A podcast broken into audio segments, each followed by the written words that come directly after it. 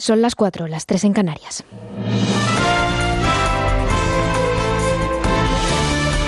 Noticias en Onda Cero.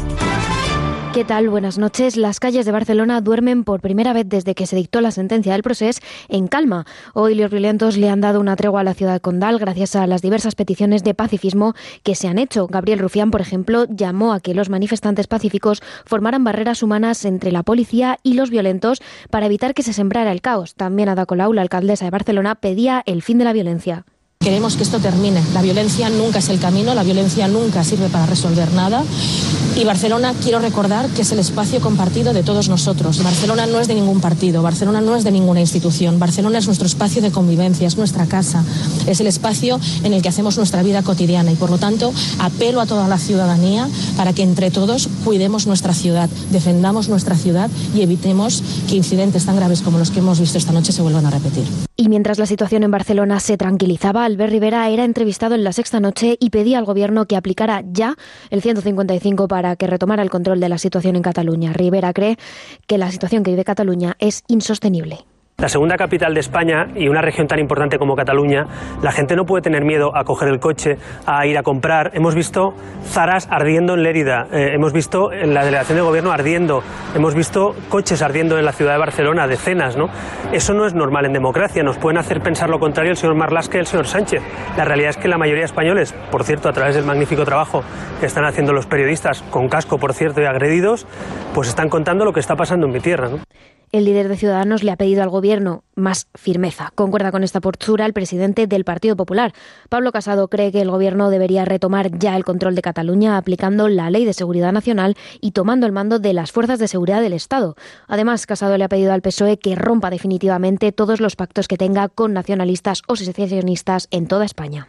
No es momento para que el Gobierno esté contemporizando con los responsables de la Generalitat, sino que rompa inmediatamente cualquier acuerdo con Junts pel Cat, con Esquerra Republicana, que se ponga al frente ya de la situación y que reinstaure los mínimos criterios de convivencia, de seguridad y de cumplimiento de la ley que se pide en Cataluña. Casado ha finalizado su intervención diciendo que no quiere ni un policía más herido. También se han mostrado preocupados por los policías heridos desde Vox. El secretario general de la formación, Javier Ortega Azmís, ha exigido al gobierno que deje a los policías actuar con más contundencia en Cataluña y que se les permita utilizar todo el material antidisturbios disponible.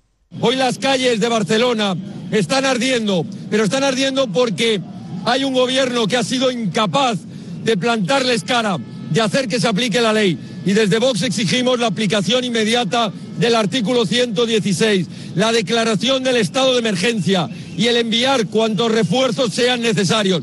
Y tan importante como eso es que de una vez por todas se les autorice a actuar como saben. Peticiones de dureza y firmeza al gobierno que de momento prefiere mantener la prudencia y la moderación para no incendiar más aún los ánimos. Y en el panorama internacional comenzamos con una última hora. Después de varios días de protestas violentas en Santiago de Chile por la subida del billete de metro, el presidente Sebastián Piñera se ha visto obligado a cancelar esta medida. Después de haber decretado el estado de excepción y un toque de queda, al presidente no le ha quedado más remedio que ceder ante los manifestantes. Todos los ciudadanos tienen derecho a manifestarse pacíficamente y comprendo además que tienen buenas razones para hacerlo, pero nadie, nadie tiene derecho a actuar con la brutal violencia delictual. Quiero también decir con mucha franqueza, he escuchado con humildad y con mucha atención la voz de mis compatriotas. Por eso quiero anunciar hoy día, vamos a suspender el alza de los pasajes del metro.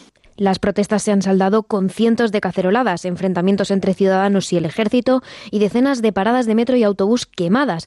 Y aunque el presidente ha intentado calmar los ánimos cancelando esta medida, las protestas aún se suceden en Santiago y el ambiente sigue muy caldeado. En la información deportiva vamos con los resultados que nos ha dejado la jornada de liga de hoy. Madrid 1, Mallorca 0, Eibar 0, Barcelona 3, Atlético de Madrid 1, Valencia 1 y Getafe 2, Leganés 0. Así ha acabado la jornada con el Madrid segundo y el Barça retomando el liderato de la liga. Y mañana cinco encuentros más en la novena jornada de liga. A las 12 a la vez Celta, a las 2 Real Sociedad Betis, a las 4 Español Villarreal, a las 6 y media Atlético Valladolid y a las 9 Sevilla Levante. Nosotros lo dejamos aquí, más noticias a partir de las 5, pero ya saben que pueden seguir informados siempre a través de nuestra web en ondacero.es. Síguenos por internet en ondacero.es.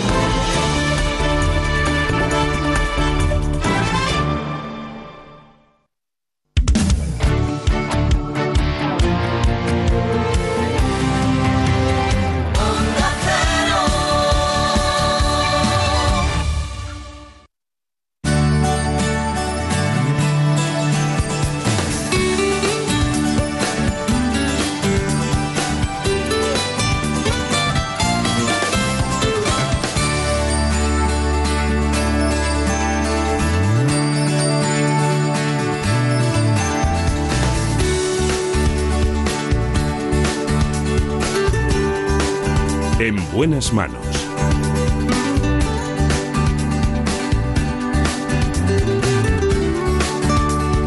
El programa de salud de Onda Cero.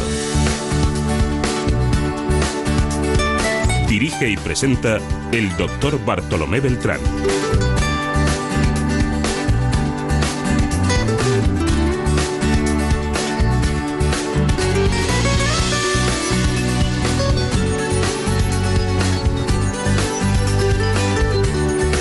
Aquí estamos de nuevo para hablar, como siempre, de salud.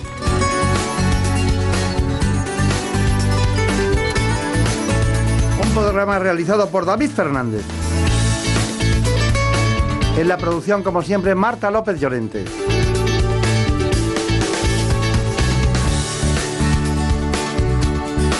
Vamos a empezar las cosas por el principio. Lo hacemos con un neurólogo, trabaja en el Hospital Universitario Ramón y Cajal de Madrid. Se trata del doctor Guillermo García Rivas. También estará con nosotros Cheles Cantabrana, que es la presidenta de CEAFA, la Confederación de Asociaciones de Familiares de Pacientes de Alzheimer.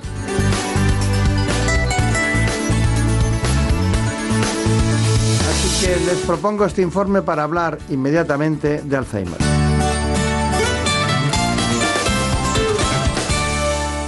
La enfermedad de Alzheimer es la demencia más prevalente y una de las mayores causas de discapacidad. Se trata de un proceso degenerativo que provoca una pérdida gradual de neuronas y sus conexiones. Aunque en algunos casos se podría deber a una mutación genética, no tiene una causa conocida. Esta patología afecta en la actualidad a unos 36 millones de personas en todo el mundo. Solo en España afecta a más de un millón de pacientes, pero el número de afectados es muy superior, ya que suelen ser los familiares los que asumen la difícil tarea de cuidador. Estas cifras están aumentando considerablemente debido al envejecimiento progresivo de la población. Los expertos señalan que en nuestro país en 2050 se podría duplicar el número de pacientes. En los últimos años se han logrado avances importantes en la lucha contra el Alzheimer que permiten aliviar algunos de los síntomas, cuidar los factores de riesgo cardiovascular, estimular la actividad mental y fomentar las relaciones sociales pueden resultar claves para prevenir esta enfermedad enemiga de los recuerdos. Hoy es un día muy especial porque vamos a tratar un asunto que ustedes conocen muy profundamente, pero sobre todo eh, aquellas personas que lo, que lo viven siempre como consecuencia de que alguien familiar o próximo lo tiene. Por eso digo profundamente en lo que es la dinámica social del comportamiento de cada uno, tanto del paciente como de los que le atienden. Un tema muy grave en el que podríamos estar hablando muchísimo, sobre todo por los cuidadores. Hoy tenemos suerte, tenemos un neurólogo que va a ser el, testigo clínico para ustedes de todo lo que ocurre en este proceso, pero también tenemos mucha suerte porque está con nosotros la presidenta de CEAFA, de la Confederación Española de Alzheimer, que es concretamente Cheles Cantabrana, que está aquí a, mi derecha. Doctor, ¿qué tal? ¿Cómo estamos? Es el doctor, eh, trabaja en el Hospital Ramón y Cajal de Madrid, es neurólogo y es Guillermo García Rivas. Eh, hay una, una, cuestión y es que, digo, voy a hablar del Alzheimer hoy, me decían, bueno, dicen que en cinco años se puede solucionar, ¿no? Dicen que en cinco años se puede, se puede solucionar. Siempre cuando hay Parkinson falta dopamina, ¿no? Pero en el Alzheimer yo siempre hablo de la proteína hialina que va cubriendo todas esas capas y tal. ¿Usted cree que, que, que los procesos de investigación van avanzando? Bueno, realmente sí, vamos avanzando. Lo que pasa es que es una enfermedad tremendamente compleja.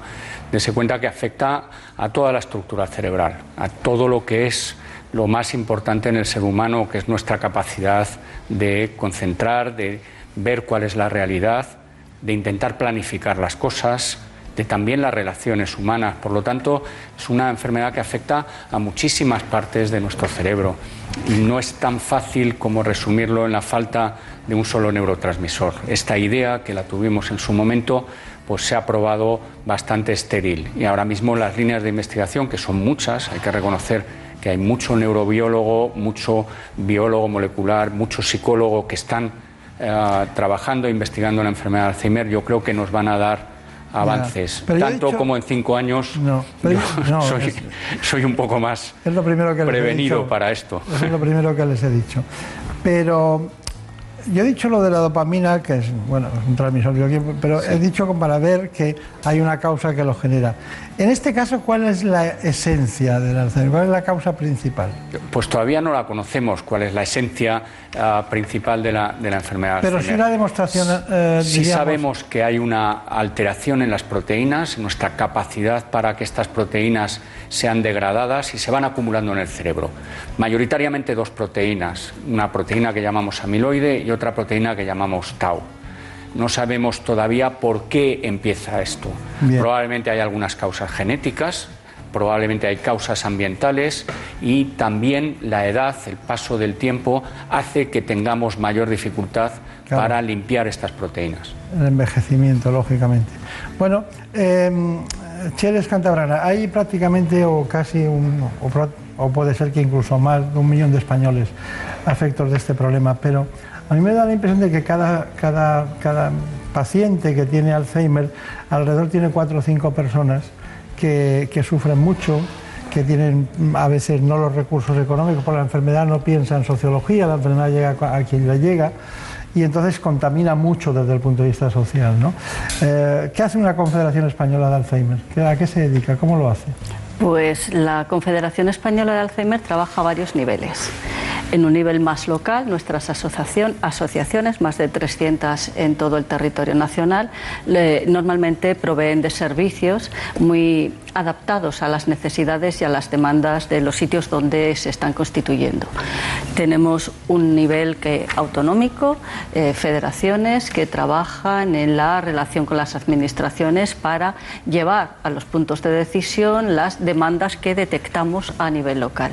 Y a nivel confederal no solamente coordinamos todo ese trabajo, no solamente recogemos todo el conocimiento que se genera, sino que además trabajamos sobre ese, sobre ese conocimiento para eh, llevar propuestas a un nivel estatal y hacer demandas del tipo del Plan Nacional de Alzheimer, de cómo debería estructurarse los recursos sociales para atender bien, etcétera. Trabajamos de una manera conjunta, todos, eh, nosotros decimos CEAFA somos todos, nos necesitamos, las asociaciones, las federaciones la confederación, para mejorar la calidad de vida de ese colectivo importante que son el millón doscientos mil que calculamos nosotros de pacientes que hay en España, más alrededor de cuatro personas que van a estar preocupadas todo el día cuidando a ese paciente. Claro, claro. Bueno, llevan ustedes prácticamente más de 25 años de experiencia, según nuestros datos, y, deben tener un aspecto muy importante que es el formativo,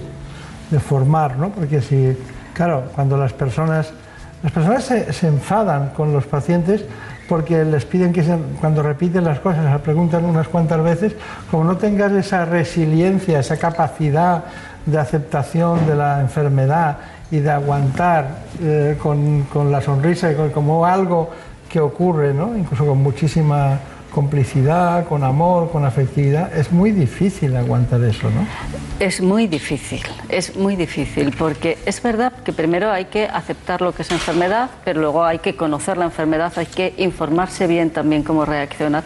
Por eso en CEAFA, en la Federación, hablamos siempre de que el afectado no solo es la persona que tiene la enfermedad, sino esa persona cuidadora que va a estar prácticamente las 24 horas al día, que tendrá que aprender. Y ese trabajo de formación también lo hacemos dentro de la Confederación. Es una de las, nuestras grandes líneas de acción, sobre todo, insisto, en las asociaciones, que es donde se tiene el contacto y se dan las prestaciones. Sí, son más próximos a... Claro. Sí, pero dígame una cosa, eh, si usted tuviera, dice, voy a ganar esta batalla, ¿no?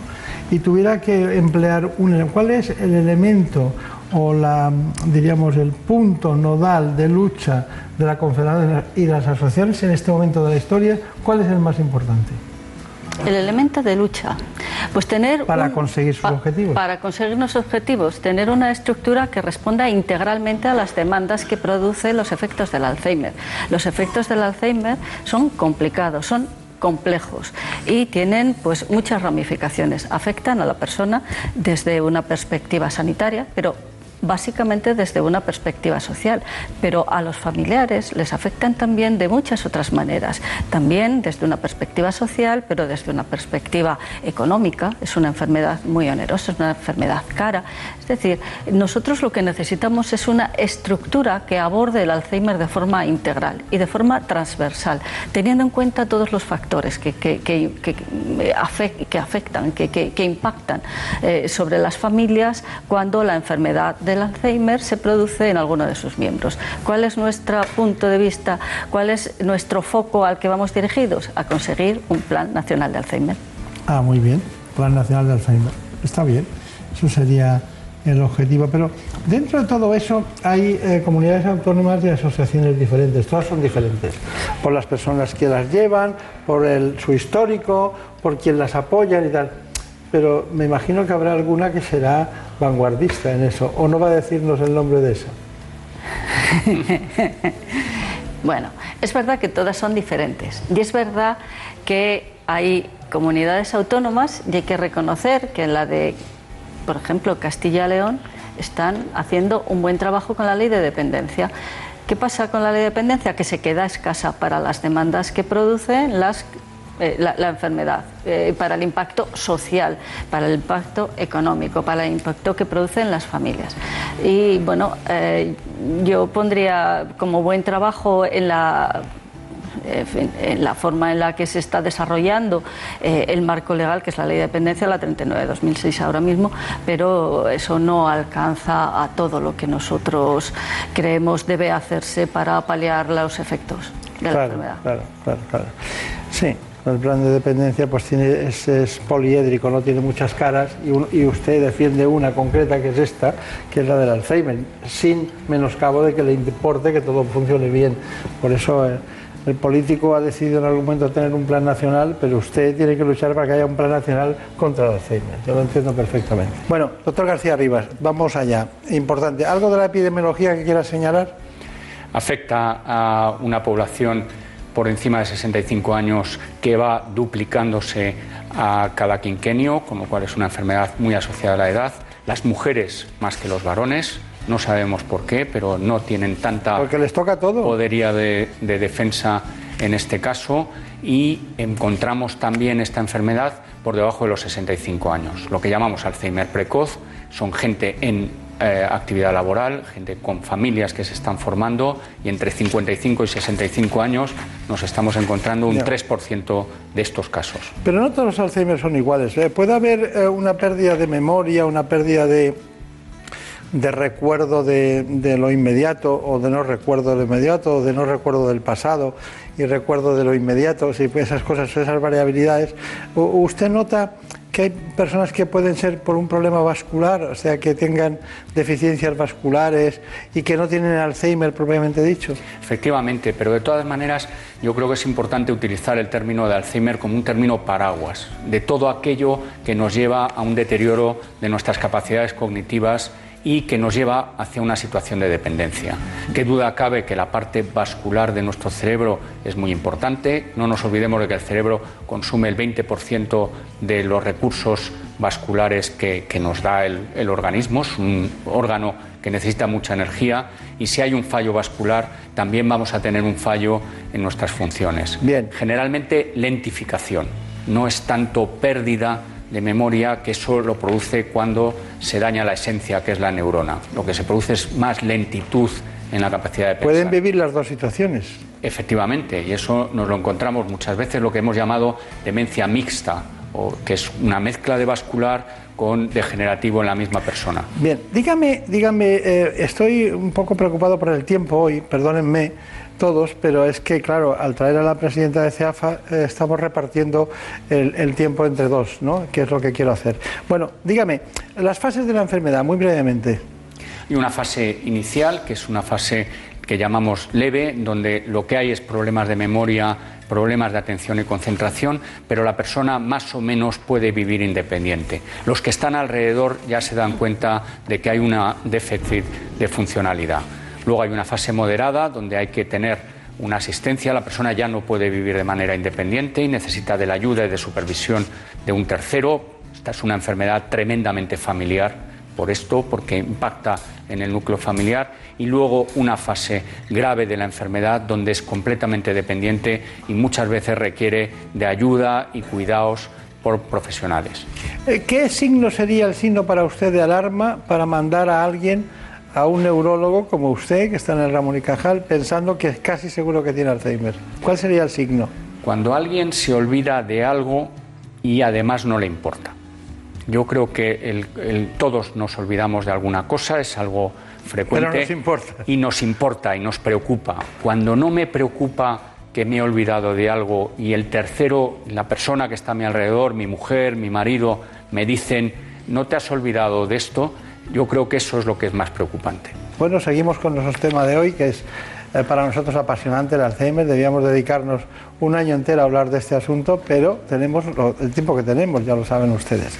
Ahora me gustaría hablar de la escala GDS y luego la comentamos concretamente con el doctor García Rivas.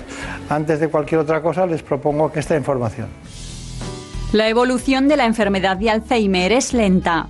Suelen pasar entre 20 y 25 años hasta que se manifiestan los primeros síntomas. Es la fase preclínica. Luego llega la fase de deterioro cognitivo leve y más adelante la fase de demencia con estadios leves, moderados y avanzados. En la fase leve el enfermo puede sufrir desorientación o pérdidas de memoria, olvidos cotidianos o problemas para recordar información reciente como hacer la compra o llamar por teléfono. En un estadio de demencia moderado, la enfermedad es evidente para la familia y los allegados. El paciente muestra apatía, depresión y dificultades para efectuar tareas cotidianas como hablar, comprender, leer o escribir, e incluso tiene problemas para asearse, vestirse o alimentarse. Cuando el paciente llega a un estadio de demencia avanzado, la desorientación es constante. Pierde la capacidad para hablar correctamente o repite frases inconexas una y otra vez. Y en los casos más graves, los pacientes se olvidan de andar y sentarse e incluso pierden el control sobre sus funciones orgánicas básicas. La dependencia es total. Bueno, esto es un tema apasionante. ¿Les sirve esta escala? ¿Les sirve? Eh, sí, cómo no. De hecho, yo creo que es una escala que debemos de ah, ampliar a toda la comunidad médica para así podernos comunicar unos con otros. Eh, no todas las fases duran el mismo tiempo, que esa es la, definición, ni todos los pacientes a veces se ajustan. Estamos hablando de una enfermedad que tiene múltiples caras, pero nos vale un poco para, a, la hora de ayudas sociales, por ejemplo, tener un marco común de, hablar. Bien, vamos a ver, con esa brevedad que queremos, eh, ya, ya, sabemos que hay cambios de memoria, eso ya lo sabemos. Sería el punto uno. ¿Qué me dice la dificultad para planificar o resolver problemas? La, dificultad de planificación es también muy importante y ocurre sobre todo en la gente más joven. ¿Y para las tareas habituales? Para las tareas habituales lo que hay que fijarse sobre todo es en las cosas que tienen que ver dentro del hogar, que es el aseo, limpieza, el ver un poco cómo ordenan las cosas en la casa, empieza a aparecer pequeños desórdenes, esos hay que tenerlos en cuenta. ¿Y la dificultad de tiempo o lugar? la desorientación en el espacio y en el tiempo empieza generalmente por el tiempo, con un desinterés por saber en el día en el que viven. Siempre achacan a que es por la falta de reloj o la falta de un calendario, mucho ojo con eso, y después empiezan a ver las pérdidas en el espacio, en el entorno más cercano. ¿La dificultad para comprender imágenes? Es una eh, de las tareas, de las cosas más complejas de, entender. Eh, a veces pasan por el oftalmólogo muchas veces porque dicen que no ven bien, que les han cambiado las lentes y en realidad es un problema del procesamiento visual y de la incapacidad para entender el entorno. ¿Notan trastornos en el uso de la palabra? Eh, o en el lenguaje cosas. Es cada vez más importante y aparece un fenómeno que llamamos disnomia, que es la incapacidad para acertar con el nombre de las cosas y decirlo bien. Es muy frecuente y suele ocurrir acompañado a la memoria y a veces dicen que es un problema de olvido de las palabras, no, es una incapacidad para denominar bien los objetos. ¿Y, ¿Y, la de colocar objetos fuera del lugar correspondiente y luego olvidarse de dónde los ha dejado? Eso es tremendamente frecuente y además luego con el consiguiente enfado porque creen que se los han robado, con lo cual puede aparecer un fenómeno de conducta asociado a esa pérdida de cosas eh, eh, cotidianas. ¿Son desconfiados? Yo no diría tanto, no creo que sea un tema de, de desconfianza como el tema de que ah, realmente no se dan cuenta de estas pérdidas de memoria, no le dan interés y entonces cuando ocurre algo no, eh, no son capaces de rellenar ese vacío y pues eh, tienen que buscar una, una, idea y la idea más fácil es esto me lo han quitado. ¿Y, la, ¿Y el cambio de humor o de personalidad? tienen tendencia a la apatía, es muy frecuente esa desgana, desinterés por lo que por el entorno y por lo que pasa alrededor y después en ya una fase más avanzada pueden aparecer lo que llamamos los síntomas psicológicos y de conducta que son también uno de los grandes caballos de batalla de esta maldita enfermedad. El tema de la de la desconfianza se lo he, se lo he sacado porque claro, piensan que les han quitado algo, los demás no han quitado nada, no lo han, no lo han tocado, no lo han cambiado de sitio, entonces generan una situación muy complicada. Y dígame una que para mí es fundamental en los temas neurológicos, el sueño. ¿Duermen más o duermen menos? Duermen menos. Y además se está viendo que esto de la alteración del sueño es muy interesante que lo traiga a colación porque parece que es uno de los síntomas más precoces. Bien, y, y perdónenme, que, que, y, ¿y si duermen más? El, generalmente muchas de las medicaciones que, que, toman también a lo que hacen es alargar un poco el sueño. O sea, claro. probablemente sea un efecto más farmacológico que, que, debido a la propia enfermedad. Claro. Bueno, Acheles Cantabrana, la presidenta de concretamente esta organización, esta gran federación de CEAFA, eh, le hemos preparado un, un, homenaje para que vea que tenemos en cuenta lo que ellos hacen. ¿no? Evolución es el lema elegido por CEAFA para su última campaña. Y es que la situación demográfica nos muestra una sociedad más envejecida y cuyas necesidades van en aumento. Además, cada demencia requiere una atención especializada, sobre todo cuando los pacientes son jóvenes. Otra de las demandas es lograr que se reconozcan la dependencia y la discapacidad desde el diagnóstico y defender el importante papel del cuidador, que se convierte en coprotagonista de la enfermedad y en caso de no existir un familiar cuidador, evitar al máximo la soledad del paciente. No hay que estigmatizar a los afectados, sino que se sientan partícipes de la sociedad. Las asociaciones son un pilar fundamental en cuanto a especialización e innovación, y la investigación única vía para encontrar una cura. Y mientras llega esta solución, se defiende la necesidad de aprobar políticas que apoyen la enfermedad. Con esta hoja de ruta, CEAFA continúa su lucha contra el Alzheimer. Bueno, pues, Cedros Cantabrana, eso es lo que hemos sacado de material que ustedes tenían, ¿no? Eh, en este asunto, ¿cuál sería su, conclusión? Después de haber oído lo que piensan pacientes, lo que, lo que hace su organización, lo que piensa el neurólogo, lo que le hemos preguntado, ¿cuál es su conclusión? ¿Qué, qué diría hoy? ¿Qué diría? Yo diría, uno, dirigido a las familias y a los pacientes, que en cuanto tengan el primer síntoma, que vayan a sus médicos de cabecera y, descar y, y, y descarten. Y segundo, necesitamos mayor inversión en investigación, no solamente biomédica, no solamente técnica, investigación social, saber cómo vive la gente, porque la enfermedad cambia, impacta en la vida de las familias.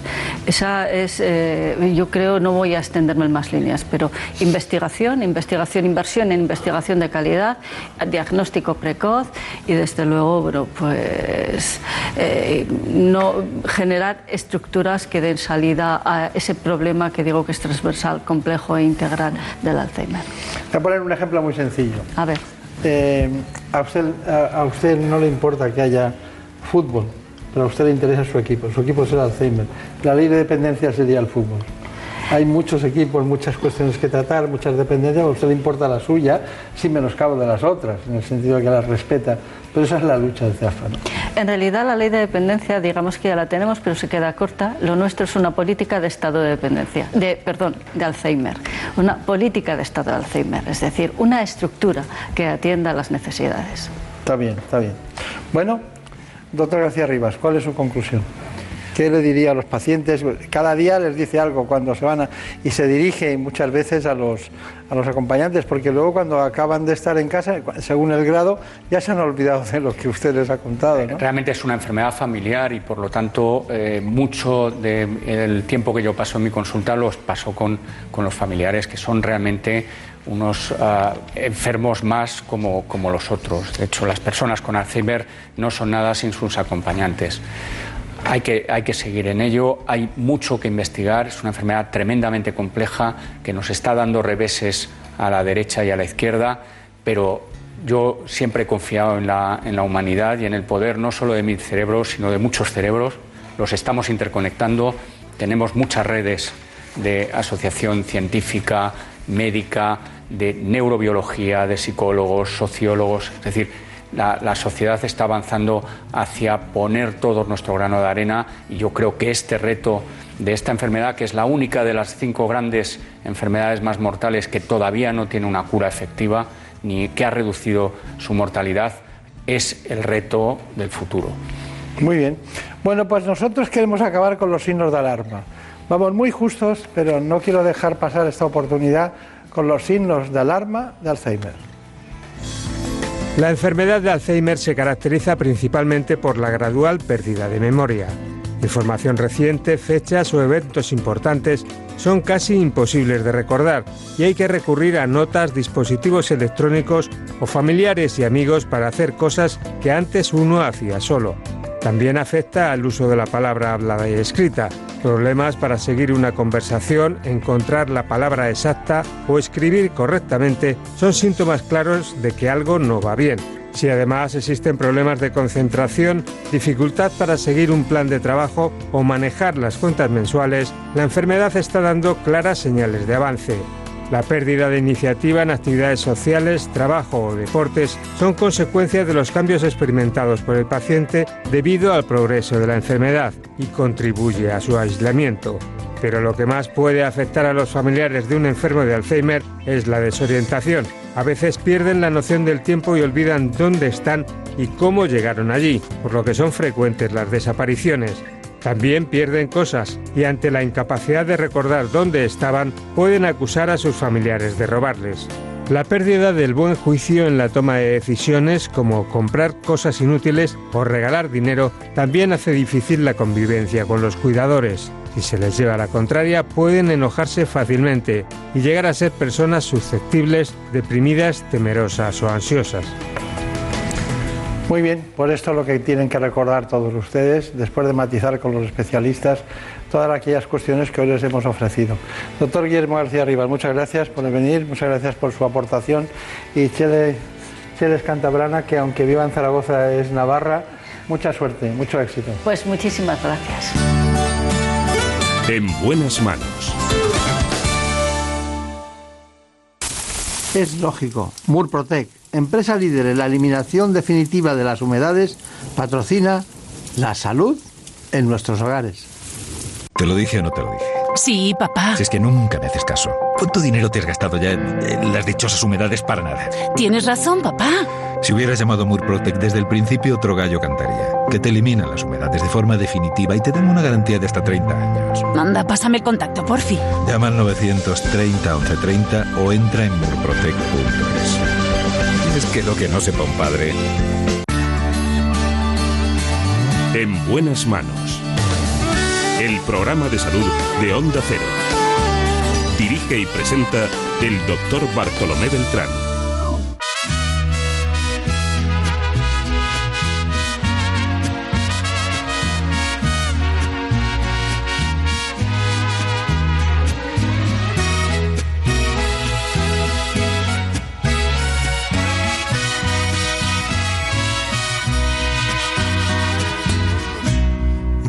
Día en que te miré,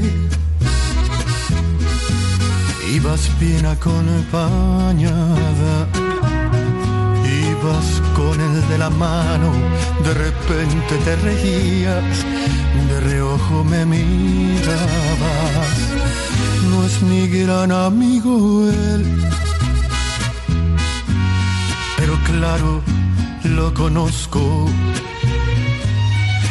suelo ser aquel que no le importa con quién. Trato de ser respetuoso. ¿Qué remedio? Tantito. Es la única vez que te voy a contar mis Con esta música no queda más remedio que ir a la cirugía cardiovascular. compromiso. En el programa de hoy hablaremos sobre la cirugía cardíaca. Lo hacemos con un especialista del Hospital Universitario La Princesa de Madrid, el doctor Guillermo Reyes Copa. Eres la mujer que más me gusta en el mundo, pero tengo respeto por ese suertudo. Y si no fuera un caballero, te robaba y un beso, sino semana para hacerte el amor hasta De entrada lo vamos a hacer con un informe que nos sitúa en las coordenadas de este espacio de hoy, cirugía cardiovascular.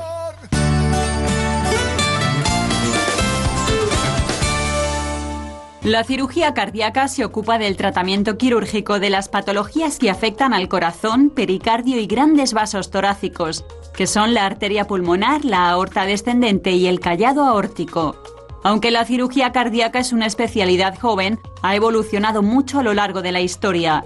En la actualidad, gracias a adelantos como la máquina de circulación extracorpórea y las técnicas de enfriamiento corporal, existen numerosos abordajes distintos para cada enfermedad. La cirugía cardíaca se utiliza para tratar complicaciones de la cardiopatía isquémica, como el bypass coronario, corregir malformaciones cardíacas congénitas o tratar enfermedades valvulares del corazón debidas a causas diversas como la endocarditis. Y también incluye el trasplante cardíaco. En los últimos años se está aumentando el uso de técnicas mínimamente invasivas que suponen una serie de ventajas para los pacientes, tanto durante la intervención como en el posoperatorio. Les presento al especialista invitado, que es el doctor Guillermo Reyes, eh, un especialista en cardiología, cirugía cardíaca, y concretamente que trabaja como jefe del servicio del Hospital de la Princesa de Madrid, además de que le pueden ustedes eh, encontrar en algún que otro hospital que reclama su atención especializada. Es experto en, cirugía concretamente cardíaca mínimamente invasiva y tiene, diríamos, datos de ámbito transnacional en el sentido de haber hecho eh, intervenciones que han llamado la atención al conjunto de su especialidad. Luego hablaremos de ellas. Doctor Reyes, bueno, hay una, una cuestión. ¿Cuáles son las intervenciones más frecuentes que, que hacen, que practican ustedes, aparte de los cambios valvulares? Sin duda la más frecuente es la cirugía valvular, ya sea la aórtica o la mitral o combinada, y luego la cirugía coronaria, la cirugía de, de bypass que se conoce habitualmente, es eh, la segunda más frecuente, eh, seguida de la cirugía de aorta. Y luego tenemos un grupo ahí que nosotros llamamos miscelánea, donde puede haber pequeños tumores o pequeños agujeros que comunican distintas cavidades que requieren ser intervenidos por nosotros. Claro, claro. Bueno, eh, ¿usted cree que en el Hospital de la Princesa se han especializado en cirugía vascular más por, por la, la edad de los pacientes, por la patología de los pacientes, que por la dedicación de ustedes a esa disciplina? Mm, Yo creo que ha sido un poco las dos cosas, porque una cosa llama a la otra. La verdad es que nuestro área es una población muy envejecida, con lo cual tenemos que intentar hacer eh, incisiones pequeñas y nuestro interés desde el principio fue continuo y ha sido un entrenamiento no solo de nosotros los cirujanos cardíacos, porque este tipo de cirugía es necesario un entrenamiento de enfermería, anestesia, cardiología. Es, es imposible hacer esto sin un equipo que se dedique solo a este tipo de intervenciones.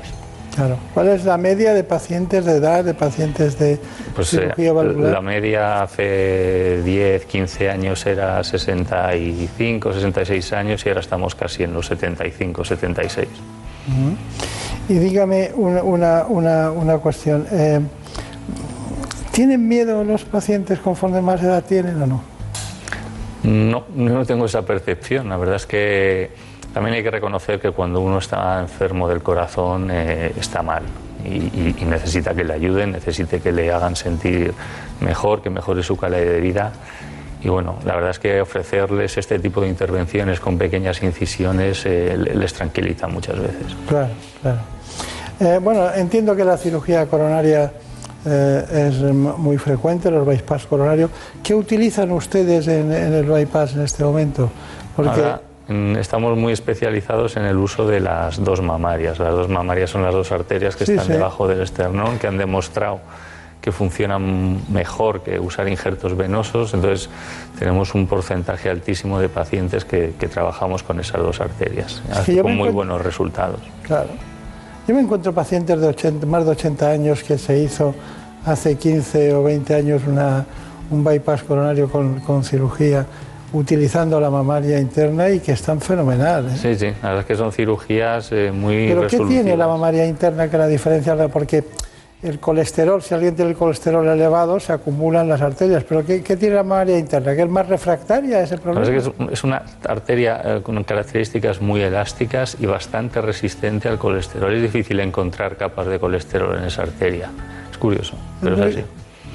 Es muy curioso, parece como si, si la- Estuviera reservada para esto, eh, sí. la anatomía hubiera dicho, voy a dejarte ahí para poder solucionar estos problemas. ¿no? Eso es.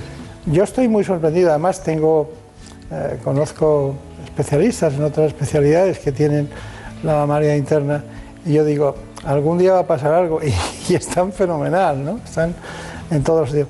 ¿Y la aorta? ¿Qué es lo que operan? ¿Operan aneurismas más Sí, eso es lo más frecuente. Un aneurisma es eh, una aorta, para que, para que se entienda, demasiado grande.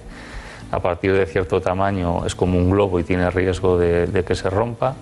Y lo que hacemos es quitarla y sustituirla por un injerto de plástico que no puede crecer.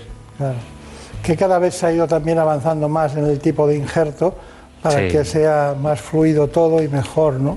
Eso es. Porque claro, no hay nada peor que un injerto de esos se, se pueda se pueda Sí, se ha mejorado mucho. Ahora hay muy buena calidad y muy buenos productos. Claro, claro. Pero, ¿qué síntomas da una, un aneurisma de aorta? Porque eh, eso es de nacimiento, empieza a. Cuando alguien tiene la tensión alta va aumentando de tamaño, empieza a haber remolinos. ¿Cu- ¿Cuándo empieza? ¿Cuándo debuta, diríamos, La, clínicamente? la gran mayoría de los pacientes que se intervienen de aneurisma se les ha diagnosticado de casualidad, porque se les ha pedido una prueba por algún otro motivo, un escáner, una radiografía y se detecta. El aneurisma no duele. El aneurisma se opera para prevenir su rotura. Y como te comento, en la gran mayoría de las veces ese, ese diagnóstico ha sido, más, ha sido casual. ¿Cuál es la zona abdominal más frecuente? ¿Está por encima de los arcos ilíacos, por encima de las ilíacas? La, la que nosotros trabajamos es la, que, la aorta que nace justo encima del corazón. Esa zona es la nuestra, que es la que más riesgo tiene de rotura y de complicarse de forma Esa zona la nuestra, me hace gracia, ¿no? Sí, estamos un Porque poco yo divididos. creía que había más, eh, en- en- si pusiéramos porcentajes de frecuencia de la aorta en su conjunto, creía que iba aumentando hacia la zona abdominal y, y no es así. No, no siempre es así. De todas formas, lo- eh, hay otros especialistas que se dedican de- del aneurisma por debajo de- de- del callado aórtico, que son los compañeros de vascular, y nosotros nos encargamos de- del arco y de la aorta ascendente. Esa es una gran precisión, claro, claro. No hemos llegado a aquello de aquellos dos hermanos, ¿no? Que uno eh, que operaban los, los, los juanetes, ¿no? Dice, yo opero los derechos y mi hermano opera los izquierdos, ¿no? No ese es el caso, pero dividirse la aorta en la zona más próxima al corazón, porque ti- es una estructura diferente que, una, la- que la simplicidad de la otra, ¿no? Claro. Para los cirujanos vasculares, que para ellos no es simple, lo tienen que encontrar también el punto adecuado. Bueno, está muy bien. Tengo que leer al lado de usted algo que me ha llamado mucho la atención de su biografía, porque doctor Guillermo Reyes Copa, de segundo apellido Copa, y dice, fue el primer cirujano de Europa en realizar revascularización transmiocárdica con láser y la implantación de células madre para el tratamiento de la angina en la enfermedad coronaria difusa. Correcto. Está usted enhorabuena. ¿En qué año fue eso? Eso fue en 2009, creo recordar. Han pasado 10 años. ¿Se ha superado? Eh, se sigue utilizando la, la terapia celular para tratar el infarto y la angina refractaria. Afortunadamente también se han desarrollado nuevos fármacos que ayudan a que esta enfermedad sea poco frecuente. Bueno, ya conoces las limitaciones tanto éticas como Claro. bioéticas de la terapia celular, pero ahí hay un campo muy amplio. Hay un futuro que yo creo que tardará, pero que habrá llegando.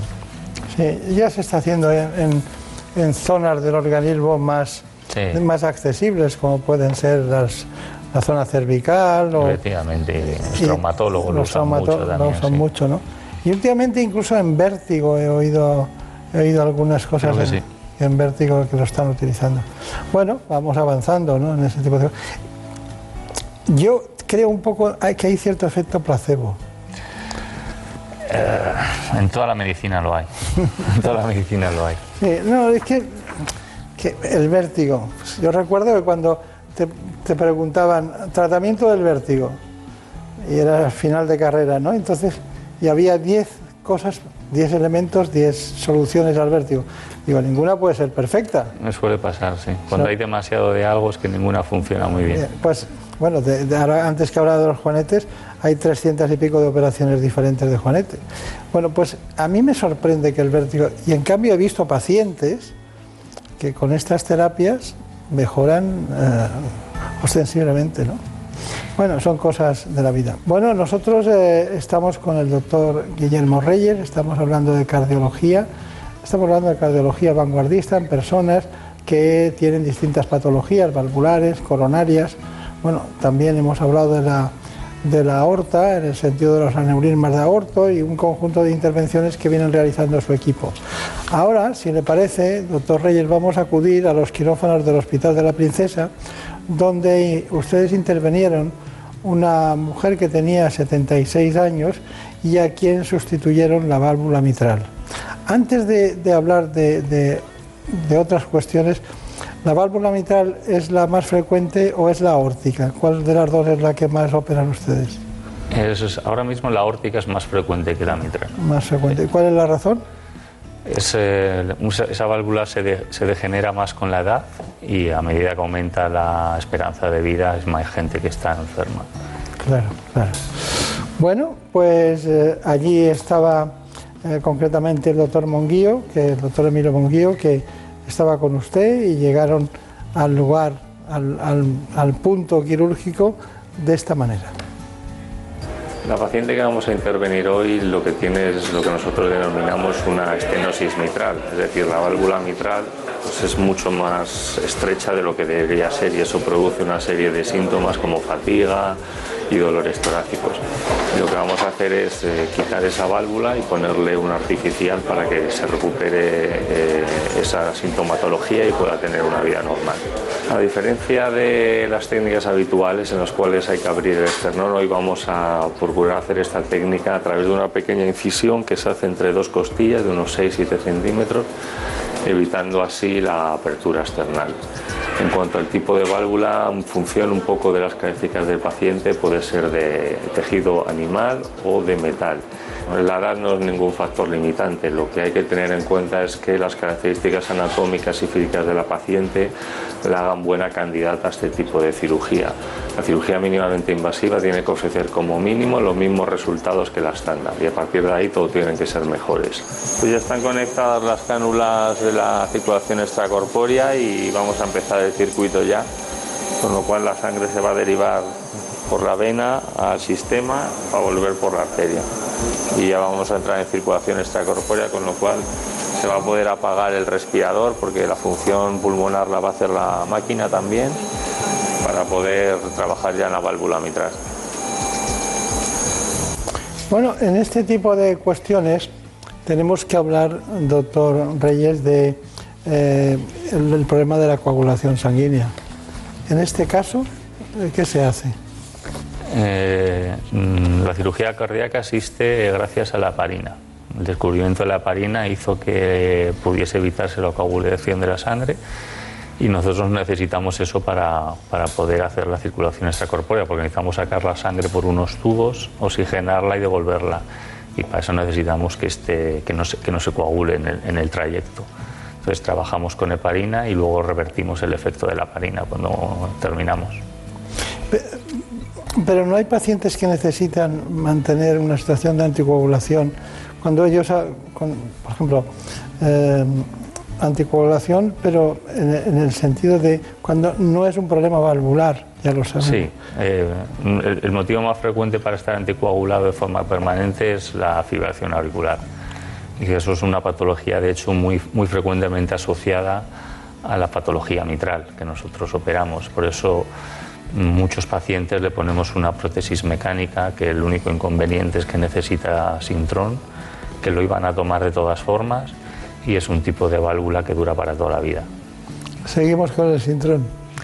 Con este tipo de prótesis sí, pero yo creo que es cuestión de años que, que autoricen a utilizar los nuevos anticoagulantes con, con nuestras prótesis.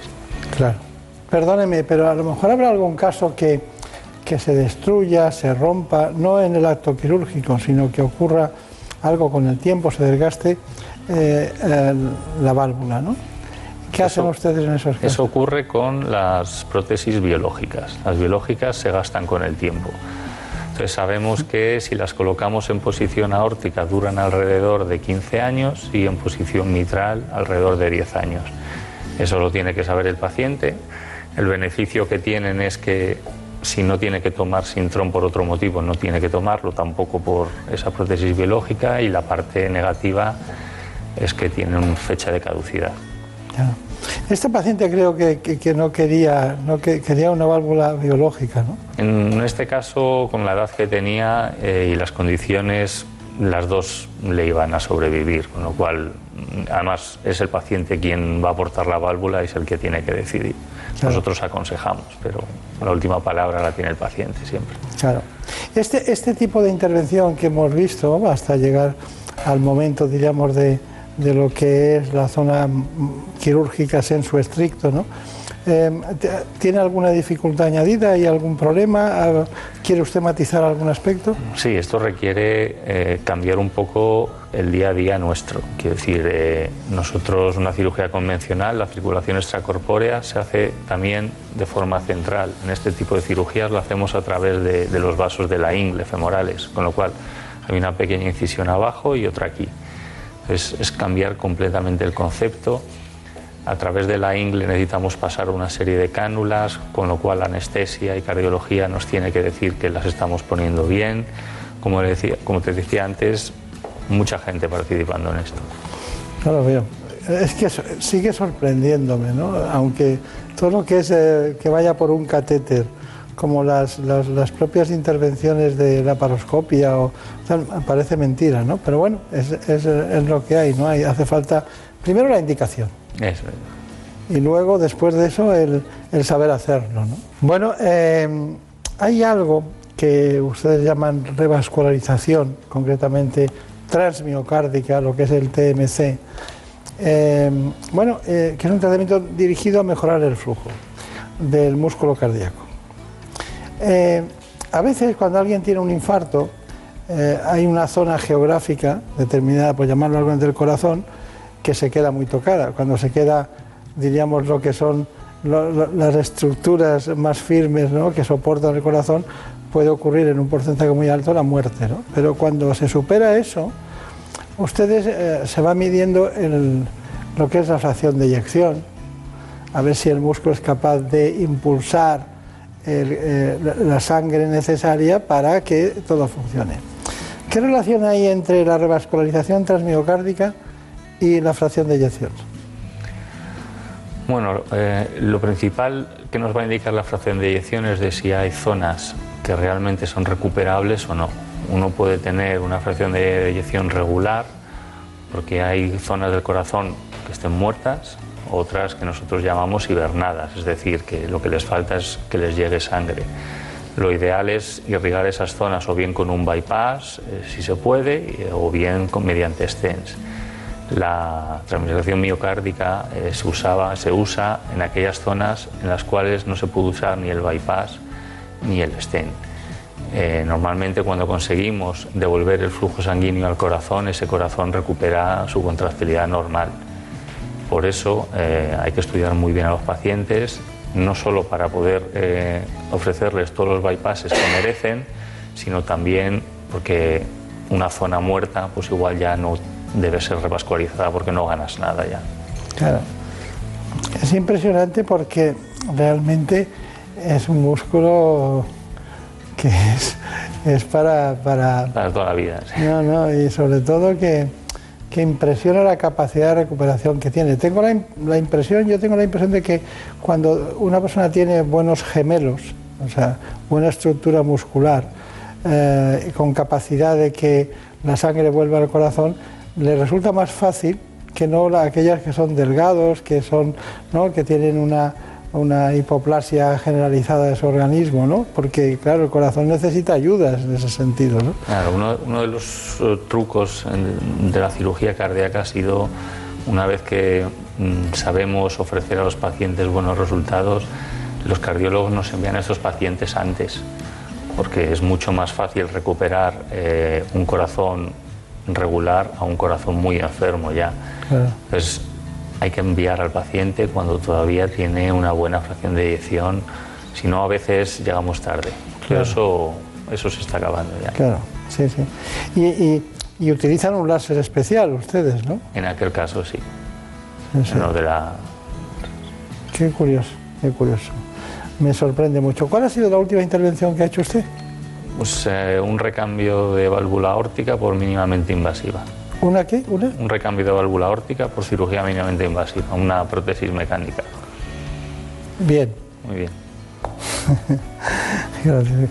Manejan ustedes unas cosas y unos territorios que, que- que impresionan y lo dicen con una tranquilidad que, que, bueno, el porcentaje de morbo y mortalidad, ¿cuál, cuál tienen ustedes? Mm, En cirugía coronaria por debajo del 1%. Por debajo del 1%. Bueno, o sea, por aquí le tienen. Por eso se llama Reyes, ¿no? Porque aparte, ¿eh, don Guillermo? Enhorabuena. Muchas gracias. Muchas gracias a usted y Gracias recuerdos a los compañeros. Gracias.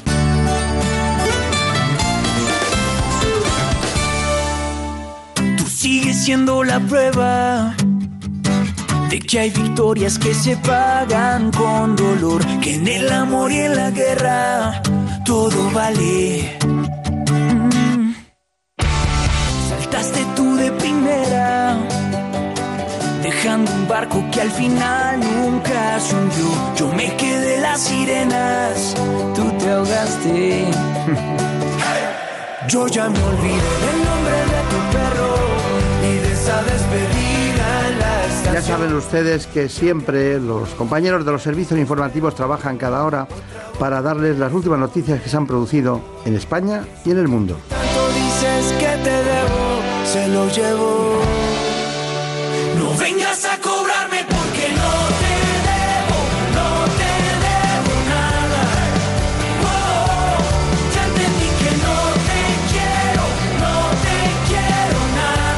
Enseguida y hablaremos con la doctora Marta García Redondo y la doctora Ana María Molina. Tú sigues siendo la prueba de que hay victorias que se pagan con dolor, que en el amor y en la guerra todo vale.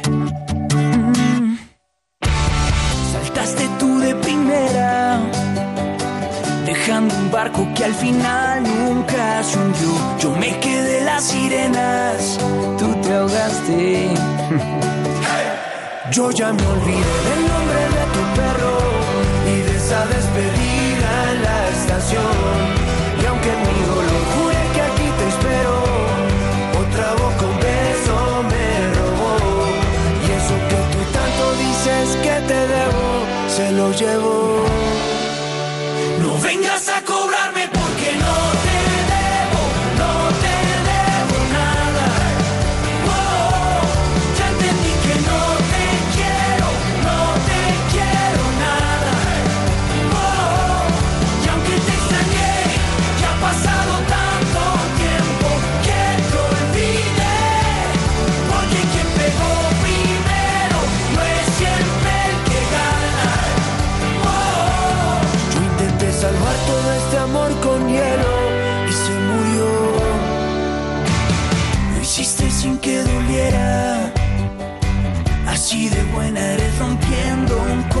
Corazón. Mi corazón que se quiebra, que lo cambien. Yo ya me olvidé del nombre de tu perro y de esa despedida en la estación. Y aunque mi dolor jure que aquí te espero, otra voz con beso me robó. Y eso que tú tanto dices que te debo,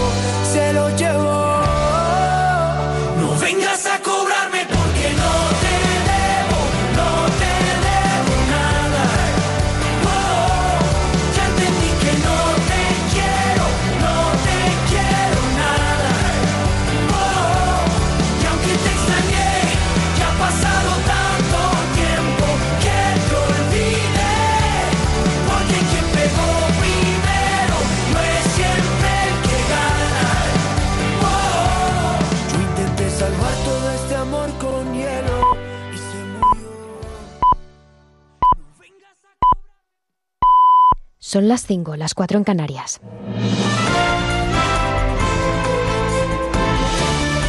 Noticias en Onda Cero. ¿Qué tal? Buenas noches. Pese a la tensa situación que se está viviendo en Cataluña, los partidos no pierdan de vista que tan solo quedan 21 días para las elecciones del 10 de noviembre. Por eso siguen teniendo una intensa actividad política de precampaña. En el PSOE hablaban hoy dos pesos pesados del partido, José Luis Ábalos y Carmen Calvo. El ministro de Fomento ha vuelto a recordar que si el PSOE hubiera querido gobernar, solo habría tenido que dejar parte del gobierno en manos de Podemos, pero que de esta manera nunca habrían estado tranquilos.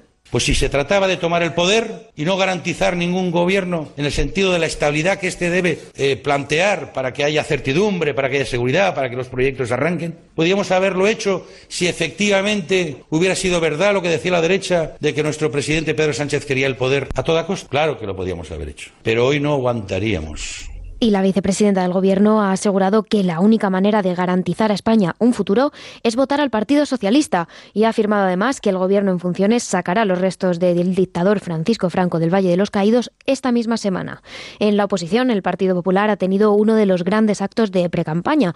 Pablo Casado se ha reunido en Valladolid con todos los alcaldes del Partido Popular. El líder de los populares ha pedido al Partido Socialista que abandone sus pactos con los nacionalistas en toda España y ha asegurado que el único partido capaz de gestionar la crisis que llega es el PP. Somos en definitiva un partido que sabe gestionar. Y esta capacidad de gestión es a la que yo quiero apelar. Cuando hay una crisis económica viniendo, cuando ahora la gente vuelve a acordarse de que esa crisis brutal que produjo el Partido Socialista se llevó por delante a tres millones de empleados. El único partido que ha garantizado prosperidad y bienestar en los últimos años y cuando pintan bastos y la situación es más compleja es el Partido Popular. Casado ha concluido diciendo que España necesita ya un gobierno firme al que no le tiemblen las piernas ante las crisis. Y por su parte, en la sexta, Albert Rivera ha vuelto a reiterar que el compromiso de Ciudadanos es de procrear la legislatura para que el PSOE no lleve a los españoles a unas terceras o cuartas elecciones y le ha dicho claramente a Sánchez que no le va a quedar más remedio que hablar.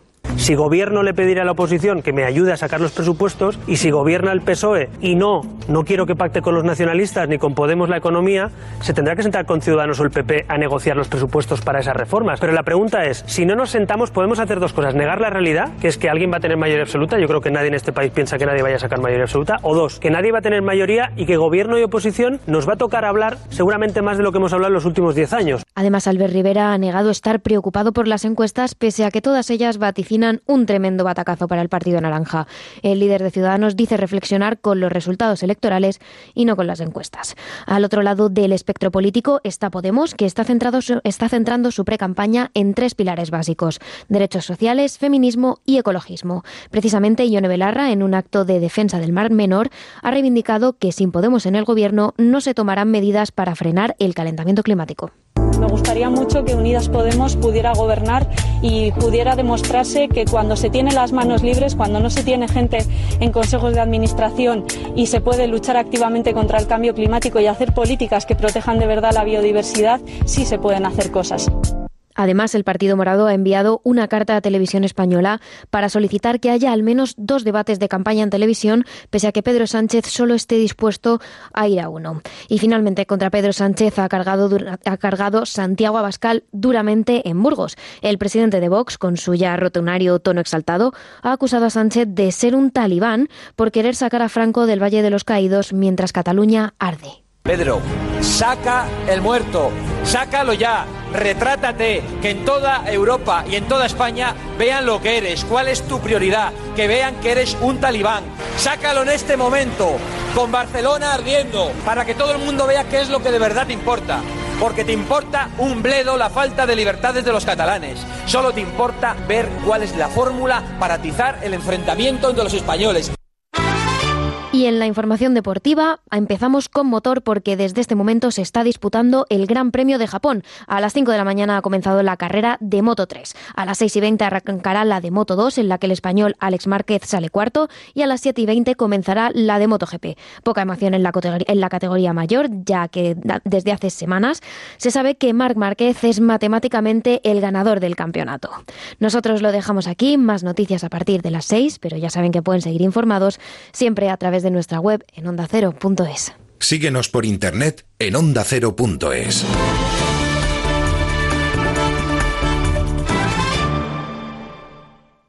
Este domingo en Radio Estadio, a las 2 de la tarde en la web, en la app y en el 954 de la Onda Media de Madrid, Real Sociedad Betis. Y a partir de las 3, en todas las emisoras de Onda Cero, Español Villarreal, Athletic de Bilbao Valladolid, Sevilla Levante y atención especial al Deportivo Málaga y al resto de encuentros de Segunda División. Este domingo, todo el deporte en Radio Estadio, con Antonio Esteba y Javier Ruiz Taboada. Te mereces esta radio.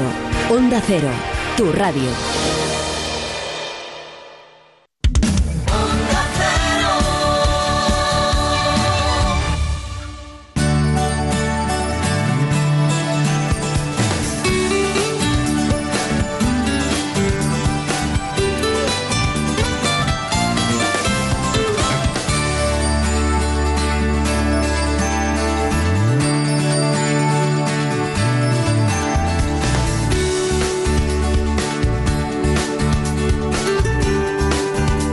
Buenas manos.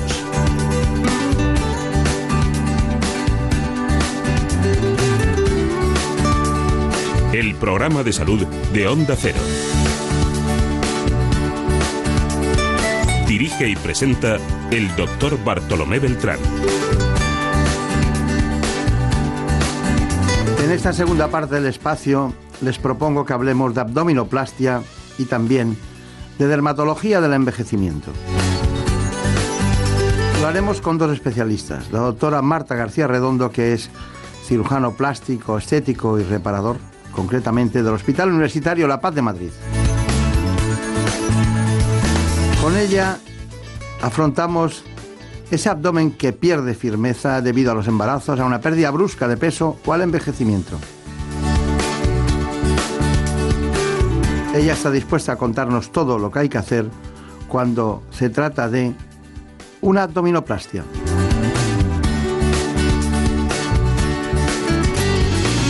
La doctora Marta García Redondo es muy conocida en este espacio y además ustedes siempre tratan muy bien y con mucha atención sus programas.